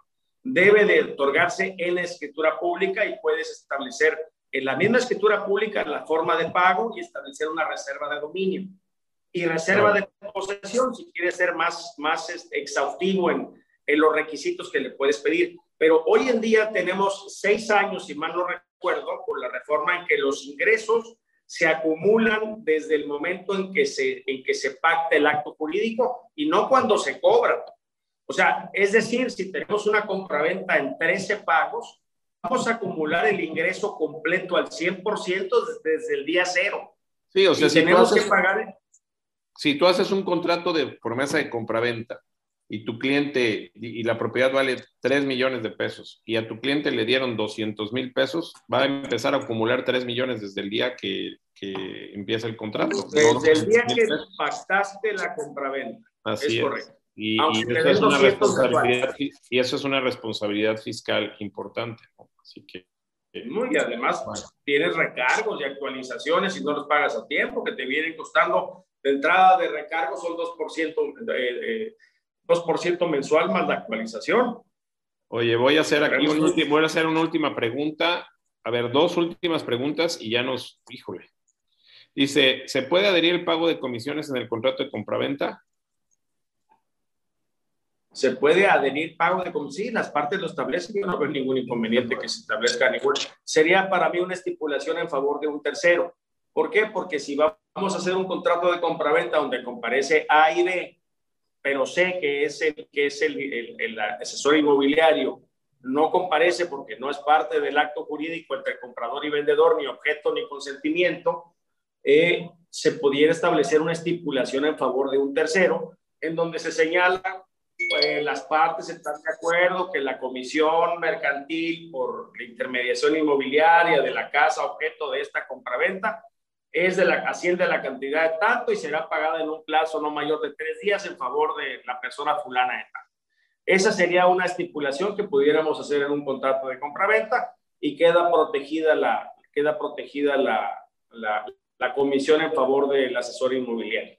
Hablan de, hablan de un comentario Perdón, perdón, discúlpame. Adelante con tu comentario. Lo que no, dime, Ya tenemos poquito tiempo. El otro día me platicaba, me platicaba, tienes poquito tiempo, me platicaba un, cliente y amigo mío, me decía, oye, fíjate que le dieron el 10% de, del dinero del apartado, como le quieran llamar, el down payment al vendedor y resulta que el comprador se echó para atrás. Le digo, me dice, ese dinero es para 50% para el propietario y 50% para, para el asesor inmobiliario. Y le dije, tú representas al asesor inmobiliario, ¿verdad? Y me dijo, sí. Le dije, yo creo que no. Yo creo que debe de recibirse la misma proporción en que se, que se pactó la comisión total. Si es un 4, un 5, un 6, un 7. Salvo que en tu contrato, perdón, ahora, ahora yo voy a salir de la parte inmobiliaria, salvo que en tu contrato venga expreso en caso de que haya una eh, de que se deshaga la operación, ¿qué pasa con los honorarios tuyos? Eso, eso también, si ya la operación está pactada y tú lo pusiste en tu contrato de, promesa, de, prestación de servicios, entonces sí te tendría que pagar el 50%, el 20% o el 100%, lo que tú estipulaste, ¿correcto? Yo, yo les aconsejo que establezcan siempre el supuesto que hay incumplimiento. Y, que, y que en el contrato de prestación de asesoría inmobiliaria establezcan siempre que su comisión debe de cobrarse en el momento en que reciban la cantidad inicial, el pago completo. Salvo pacto contrario, ya habrá casos muy particulares en, que, digamos, el cliente puede decir, no, yo te pago conforme me van pagando, etcétera. Pero yo les sugiero que establezcan la forma de pago aún en el supuesto que haya un incumplimiento por parte del comprador. Eso sería el consejo. Dice aquí, ¿el depósito en garantía no se toma como ingreso? No, el depósito en garantía lo vas a, lo vas a recibir precisamente como un depósito en garantía y en tu estado de resultados debes establecer como una cantidad que es en depósito y que no, no es un ingreso acumulable. Que puede, ser, puede ser un apartado también, puede ser una garantía. es el famoso depósito en arras. Ese famoso depósito en arras está considerado como una oferta que celebra el propietario en favor de persona determinada. Y, se perfecciona el contrato en el momento en que esa persona le acepta la oferta. Pero mientras tanto, el, digamos, el posible comprador o el, promitente comprador tiene una oferta de, una oferta de venta de determinado inmueble en tales condiciones y con estos requisitos. Me entregas una cantidad equivalente a tanto en calidad de depósito en arras. Ese, ese para mí es la figura jurídica que, que se utiliza hoy en día en lugar de los contratos de promesa o preparatorios de venta. Exactamente. Digo, la verdad, nosotros en la empresa lo que hacemos es un, un depósito en garantía, un apartado, se hace la oferta, se recibe, se, se, estipulan las condiciones y se eleva la escritura. Vámonos, no hay contrato de promesa de compraventa. Es correcto, así, así tiene que ser. Son depósitos en arras lo que, lo, lo que se estila. Se puede hacer. Yo quiero que hoy en día se, se, haría. ¿Por qué? Porque te va a decir, te va a decir, te va a decir el, el, auditor, maestro, tú estás, tú estás siguiendo un contrato de compraventa y el contrato de compraventa está estipulado en el título cuarto del libro tal y aquí dice que la compraventa es perfecta desde el momento en que se identifica el, el precio y la cosa, aunque no se pague ni se entregue. Oye, fíjate que Lilia Saldaña dice, conclusión sobre firmas, si no es digital es recomendable que esté ratificado por esos gandallismos que platicaste. Fíjate que me gustaría hacer, y aquí te pido, Michelle Evans, que hagamos un foro de firmas digitales, porque hoy la firma digital ya es legal en México la firma está haciendo. Entonces, me gustaría que hiciéramos un, un, foro específicamente para que hablemos de las firmas digitales, porque esto es, esto es muy interesante. Este, este fue el primer tema que me tocó contigo de firmas digitales, precisamente. Pero, me, tocó, me tocó el primer, el, el, el, primer tema de la firma y bueno, pues el eh, cine se me hace muy interesante porque realmente hay mucho, tenemos mucho desconocimiento, está muy, muy en boga. Los bancos ya están, ya están practicando eh, eh, la, firma, la firma, este, la firma electrónica con tu, con tu NIP y esa firma electrónica pues te da una identificación con tu, con tu clave de acceso precisamente para que puedas acceder a cualquier operación, inclusive recibir préstamos de esa forma. Yo me tocó el otro día ver, ver una, una, operación de un cliente que todo fue de voz y la firma electrónica fue precisamente de voz.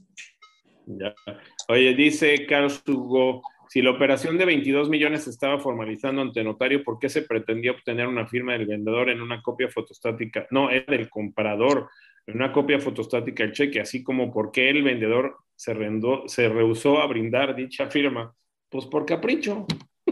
Sí, nada, más. Es, es, muy sencillo. No pasaba, a ver, no pasaba nada ni para un lado ni para el otro, pero a veces cuando tienes mucha lana, en paz descanse. Yo quise mucho a esa persona pero cómo me dolió no ganar esa lana, de verdad, ya les imagino, pero bueno. Elsa Cubría dice, ¿es verdad que el albacea solo puede, ser, puede serlo por dos años? No, el, el albaceazgo, no, el albaceazgo tiene un periodo, tiene un periodo de vida que señala, que señala la ley, pero se puede prorrogar precisamente por, consentimiento de todos los, de todos los herederos. Eh, lo que sí tiene una obligación trimestral de presentar un, informe de, las actividades y de, y de, los ingresos y de los egresos que se obtienen y un reporte anual. Eh, lo que no se haga es una causal de remoción del cargo de albacea. Dice, de lo que están hablando también se puede insertar un contrato de arrendamiento. No te entiendo, Andrés, este, si me lo expliques, si me lo preguntas otra vez, con gusto. Debe ser la cláusula, debe ser la cláusula de, la cláusula que comentamos en el, en el contrato de compraventa, una cláusula, una estipulación a favor de un tercero con relación a la comisión de, de, de sí, seguramente, seguramente sí. Sí se puede. Sí se puede, puede hacer un contrato de compraventa cuando se tiene ya un crédito Infonavit por un monto menor del pago de la propiedad y falta completar el valor total de, la propiedad. De que se puede, se puede. digo, mejor hazte un, un, un apartado y quítate de problemas, porque ya ves que Infonavit antes no se podía vender si no estaba completado totalmente, hoy ya se puede. Así que yo no creo que haya ningún problema ahí. Digo, hasta donde sé, ¿eh? porque referentes a las comisiones del asesor, ok, ah, sí, sí, es lo que decía exacto. Cuando ya se firmó un contrato de compraventa, si alguna de las partes se retracta en la venta, ¿hay una penalización? Si lo pusiste ahí, sí. Si no, no. Oye, ya estoy contestando como abogado, pero soy el abogado de la experiencia. No, pues por supuesto, con toda la experiencia que tienes, todo no vas a contestar, obviamente que sí. Si todos los días aprenden, no, no, claro. Otro foro de aviso de privacidad se podrá. Bueno, platicamos ahí de aviso de privacidad, que es muy interesante también. Dice, muy interesante el tema de las firmas digitales. En mi país, República Dominicana, las donaciones pagan impuestos, no importa si, al, si es al hijo o a un particular. Mira qué interesante. Ah, eso sí no sabía yo que eh, Lo cual es... Mira, pues todos los días se aprende algo nuevo. Oiga, oye, Aníbal, pues la verdad ha sido un, foro este, delicioso. Nos has eh, eh, pues, contado una historia que se llevó, vaya, mucho tiempo en, en, tantos años, todo lo que pasa por no hacer las cosas correctamente. La verdad, este, hemos platicado muy sabroso contigo, como siempre. Espero la próxima vez este, que hagamos el foro y luego que ya nos quedamos toda la tarde platicando tú y yo, porque pues, es muy Sí, no, con mucho gusto. Mucho gusto. Dice, ¿cómo, acreditas, el incumplimiento de pago de un contrato de promesa? Pues, con un juicio, supongo, ¿no? No, bueno, de entrada el contrato debe establecer una fecha cierta. Primero que nada, no omitan y no olviden que todos los contratos donde hay obligaciones de dar deben de señalarse el domicilio de pago. con independencia de que puedan realizarse las operaciones por transferencia electrónica de fondos. Siempre deben de señalar una fecha de pago y un domicilio de pago físico, porque es la forma en como, como el contrario no se puede excepcionar argumentando de que desconocía el lugar de pago. Siempre señalen el domicilio de pago, sea compraventa, sea dona, sea sesión onerosa. Comisiones, comisiones. Comisiones, todo. Cualquier contrato que tenga una obligación de edad donde yo te voy a entregar un dinero, señores, señalen el domicilio de pago con independencia del, del, de la cuenta y clave interbancaria donde se haga el pago por transferencia. Se, puede, se debe señalar siempre el domicilio sin perjuicio de que, de que la cantidad correspondiente o la contraprestación sea pagada por transferencia a la cuenta tal, del banco tal, de la institución tal, y que, y que cuyo comprobante hará prueba plena en juicio del cumplimiento de la obligación a cargo del deudor. Eso se debe de pactar siempre. Y eso es irrefutable, el domicilio de pago. Sobre el depósito que hacen mención, encuentro muy interesante porque el contrato de promesa es muy utilizado en República Dominicana, dice Ramón Agayurdo. Este, muchas gracias por Ramón, que el día 2 estoy allá, que con mucho gusto me vea. Tengo, voy a tomar protesta ya de la Comisión de la Unión Monárquica Balear, si Dios quiere, en Dominicana. Dice Ofelia Pérez, ¿nos pueden mandar un contrato? No, mi querida Ofe, ahora sí, no, porque mira, este, este notario y abogado jamás te mandaría un contrato que no vaya a ser eh, válido porque la, las, eh, los contratos, las leyes estatales son las que fungen los contratos. Hay que ser muy cuidadoso con esto. Luego le andan poniendo contratos de Aguascalientes en Baja California y no son las mismas leyes y los mismos. Hay que ser muy cuidadoso con este tipo de cosas. Pueden dar. Podemos dar un giveaway, un giveaway con eso querido Tony. No sé, Ándale. un giveaway con algo que tú consideres que puede... Órale, órale. Por ejemplo, una comisión mercantil que sí es, sí es un contrato mercantil que se rige por el Código Civil. El Código de Comercio Federal puede ser genérico para todo el Estado, para todo el país, y lo puedes generar como un giveaway. Digo, no sé. ah, pues para la próxima damos, ah, pues ya vamos, vamos dando unos giveaways ahí. Cualquier contacto que requieran, mándenos por favor a tiburonesinmobiliarios, arroba tiburonesinmobiliarios.com y nosotros se lo hacemos llegar con mucho gusto a Aníbal Pedrero este, para que puedan tener contacto con él.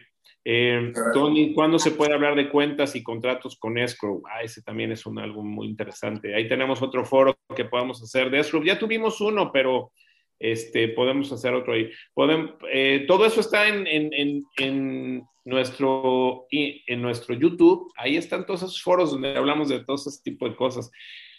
Bueno, pues ha sido riesgo de falsificación de recibos de dinero en operaciones inmobiliarias. Sí, también eso hay que ser cuidadosísimo. Si yo les cuento lo que, lo que nos ha pasado a nosotros, híjole, hay que mucho cuidado con su papelería, mucho cuidado con, sus, con las cosas que hacen, mucho cuidado con sus sellos, mucho cuidado con, de verdad, cómo se manejan todo esto. De verdad hay que ser, hay, que ser cuidadoso porque, de verdad, pasan muchas cosas.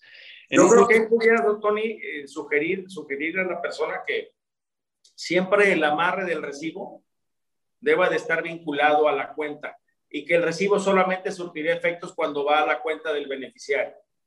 Si le pones esa salvedad en el tema, pudiera ser, pudiera ser un amarre bastante interesante en, el, en los casos de acreditamiento del cumplimiento de la obligación para evitar precisamente las falsificaciones de recibos. Oye, yo tuve un problema en la empresa donde vendíamos un proyecto y venía muy claro en el contrato de, compra-venta del proyecto, porque era un proyecto en, ojo, sí, los contratos de compra-venta sí se dan cuando es eh, un proyecto que está en construcción. Eso, vaya, este, pues, no hay otra forma de hacerlo más que hacerlo con un contrato de compra-venta antes de, de elevarlo a la escritura. Y así se había hecho este contrato y decía claramente con negritas en mayúsculas, subrayado y con, y con este, comillas. y con comillas decía no se aceptan pagos en efectivo. Y lo hicieron. Pues el cliente le pagó en efectivo a una persona y ya te imaginarás la bronca. De hecho, me acabaron, me, acabaron demandando a mí penalmente, imagínate, con un contrato que decía, o sea, porque pues, debe demandar penalmente. Oye, yo le decía, yo le decía al abogado, que además es un maestro muy bueno, este, no voy a decir el nombre porque yo le decía, eres un descarado, porque sabes que lo que estás haciendo nada más es ejercer presión ante mí cuando yo no tengo absolutamente ninguna culpa y cuando aquí está el contrato, decía el juez, casi casi casi así el juez, así como de... Sí, sí, sí, sí, sí, sí. Eh, oye, agrégale siempre la parte de que no se requiere declaración judicial en ese tipo de actos.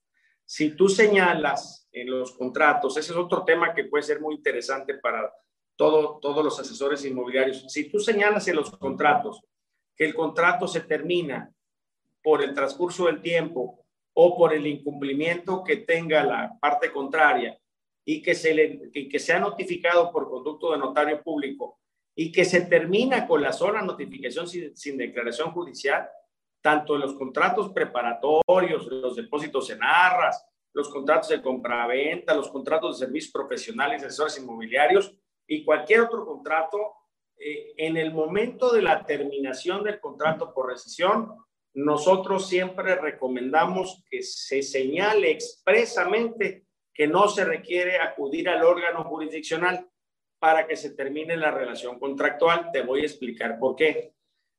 Vamos a pensar que yo te compro un terreno y que en ese terreno yo te doy un 10% anticipo y de ahí no te vuelvo a dar nada más. ¿Y tú qué vas a hacer con tu contrato? Pues dice, oye, ya me cumpliste el contrato, no me demandas y agarras, como ya no te dejé de pagar y ya pasaron un año y no te he vuelto ni a tomar la llamada, tú agarras y se lo vendes a otra persona. En ese momento estás cometiendo fraude por doble venta. Entonces, siempre hay que tomar en cuenta que el primer acto jurídico que se incumple se tiene que hacer la terminación del contrato sin que, en mi recomendación o la sugerencia, sin que exista la, la, la declaración judicial, eso se llama pacto comisorio expreso. Y el pacto comisorio expreso en el contrato, el tácito viene implícito por ley, pero el expreso en el contrato Ahí se señala cuál es el procedimiento y cómo tenemos que rescindir el contrato en el caso que se presente cualquiera de los supuestos que la parte contraria no cumpla el contrato. ¿Qué beneficios tienes con esto? La beneficio que puedes disponer de tu, de tu propiedad el día que se termine la notificación y, y, terminas y terminas la relación con el, con el supuesto promitente comprador que te incumplió el contrato. Esa es una recomendación. Si no, te puedes quedar atorado tres, cuatro, cinco años y es de donde, de donde la gente se aprovecha de las circunstancias para poder presionar y tratar de sacarte dinero o sacarte algún beneficio a cambio de terminar el pleito o quitarte el juicio penal encima de ti. Correcto. Dice, este, eh, de comisión mercantil también quieren un, un un foro. Bueno, pues con mucho gusto vamos a hablar de, de, todos los temas. Michelle Evans, te pido por favor que tomes nota de todas las sugerencias que nos está pidiendo nuestros tiburones para poder pues, hacer diferentes cosas. Em, en un juicio sucesorio, la sentencia puede, la sentencia para efecto de venta de un inmueble, ¿cómo debe redactarse? Ya que los herederos no, no quieren la adjudicación. Ah, caray en un juicio sucesorio la sentencia para efecto de venta de un inmueble, como, como debe, ya que los herederos no quieren la adjudicación, son tres propietarios. Gracias. Bueno, pues eso ya lo, es un tema. No, en dos segundos te lo resuelvo. Los sucesorios, si todos son mayores de edad, puede vender la albacea y todos los herederos, o el albacea y todos los herederos. Simultáneos siendo mayores de edad sin ningún problema. Y quien vende es la sucesión. No venden las personas, sino vende la sucesión a través de su albacea y sus herederos, debidamente reconocidos. Antes de pasar a la a, que se les dé la, adjudicación. ¿no?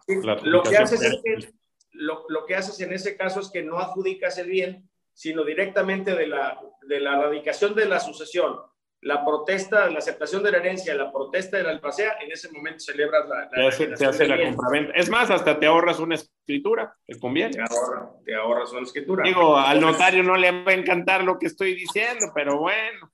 No, no es, no es lo después de un, Mira, después de un juicio, después de un juicio de 15 años no debe de ir mal, hombre. sí, es 100%. ¿Me podrías repetir la leyenda que debe de decir que dijo el abogado? Ah, caray, ¿cuál leyenda? La leyenda, no, la leyenda de los 15 años que no la vaya a repetir, porque si no estamos hora y media más. ¿Cuál leyenda, corazón? ¿La de cómo deben decir los contratos o qué? Oiga, ha estado muy interesante el foro. Muchísimas gracias. Hay muchas, muchas este, preguntas y respuestas. Eh, ha sido un placer, mi querido. Eh, si no lo puedes ver, Hilda, ahí, este, eso lo puedes ver en, en, nuestro, en YouTube. Ahí vuelve a ver el foro, le das like a nuestro canal y ahí pues puedes verlo con mucho gusto lo que dijo el abogado. Si quieren volver a ver este foro que está muy interesante, si quieren recomendarlo, pues por favor, recomiéndenlo, compártanlo, compartan nuestro canal de YouTube para que la gente lo pueda ver. El libro al que hizo referencia, ¿en dónde se consigue?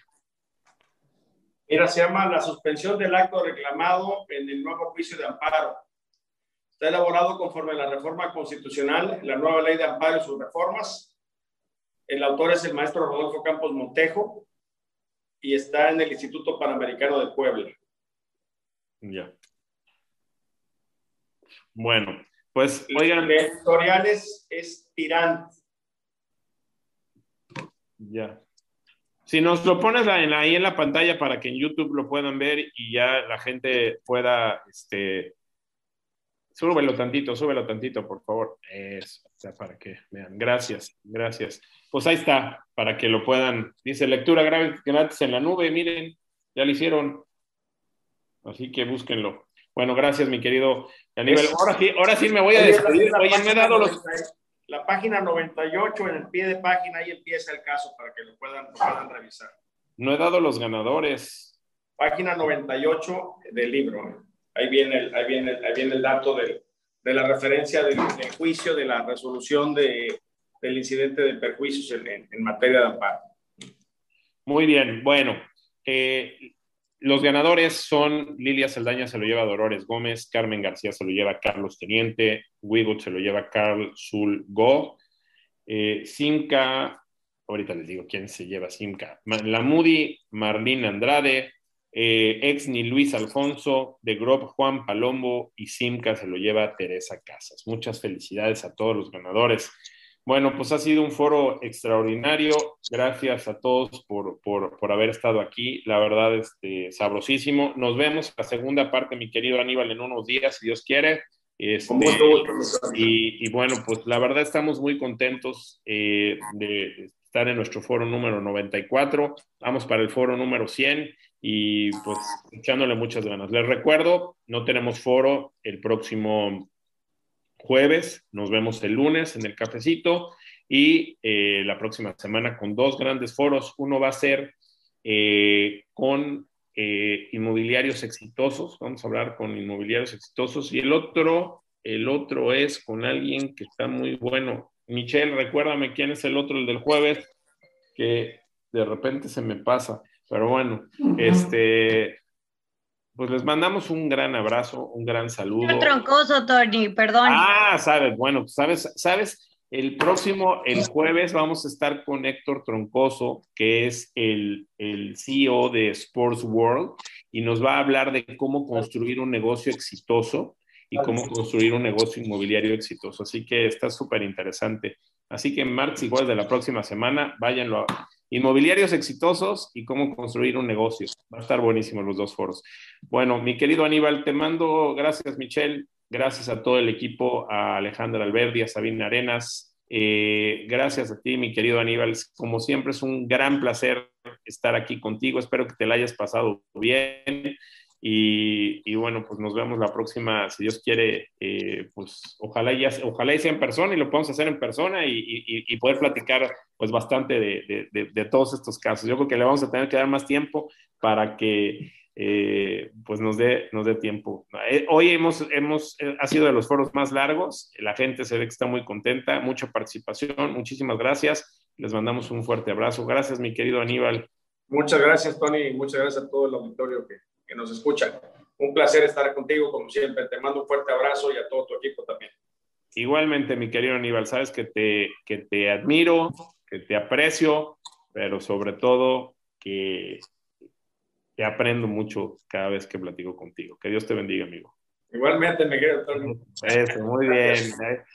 Muy bien. Pues gracias a todos, les mandamos un fuerte abrazo. Disfruten de su semana, hagan negocio, recuerden, haz negocio con nosotros, www.tiburonesinmobiliarios.com. Ahí tenemos todas las, qué negocios tenemos con The Grove. Está buenísimas las promociones que tenemos ahorita. Échenle muchas ganas. Cinca, todo lo que tenemos, Inuk, todo lo que tenemos, ahí está en Tiburones Inmobiliarios, LSR, Shark Tower. Bueno, tenemos lo mejor de lo mejor que son ustedes, los tiburones inmobiliarios.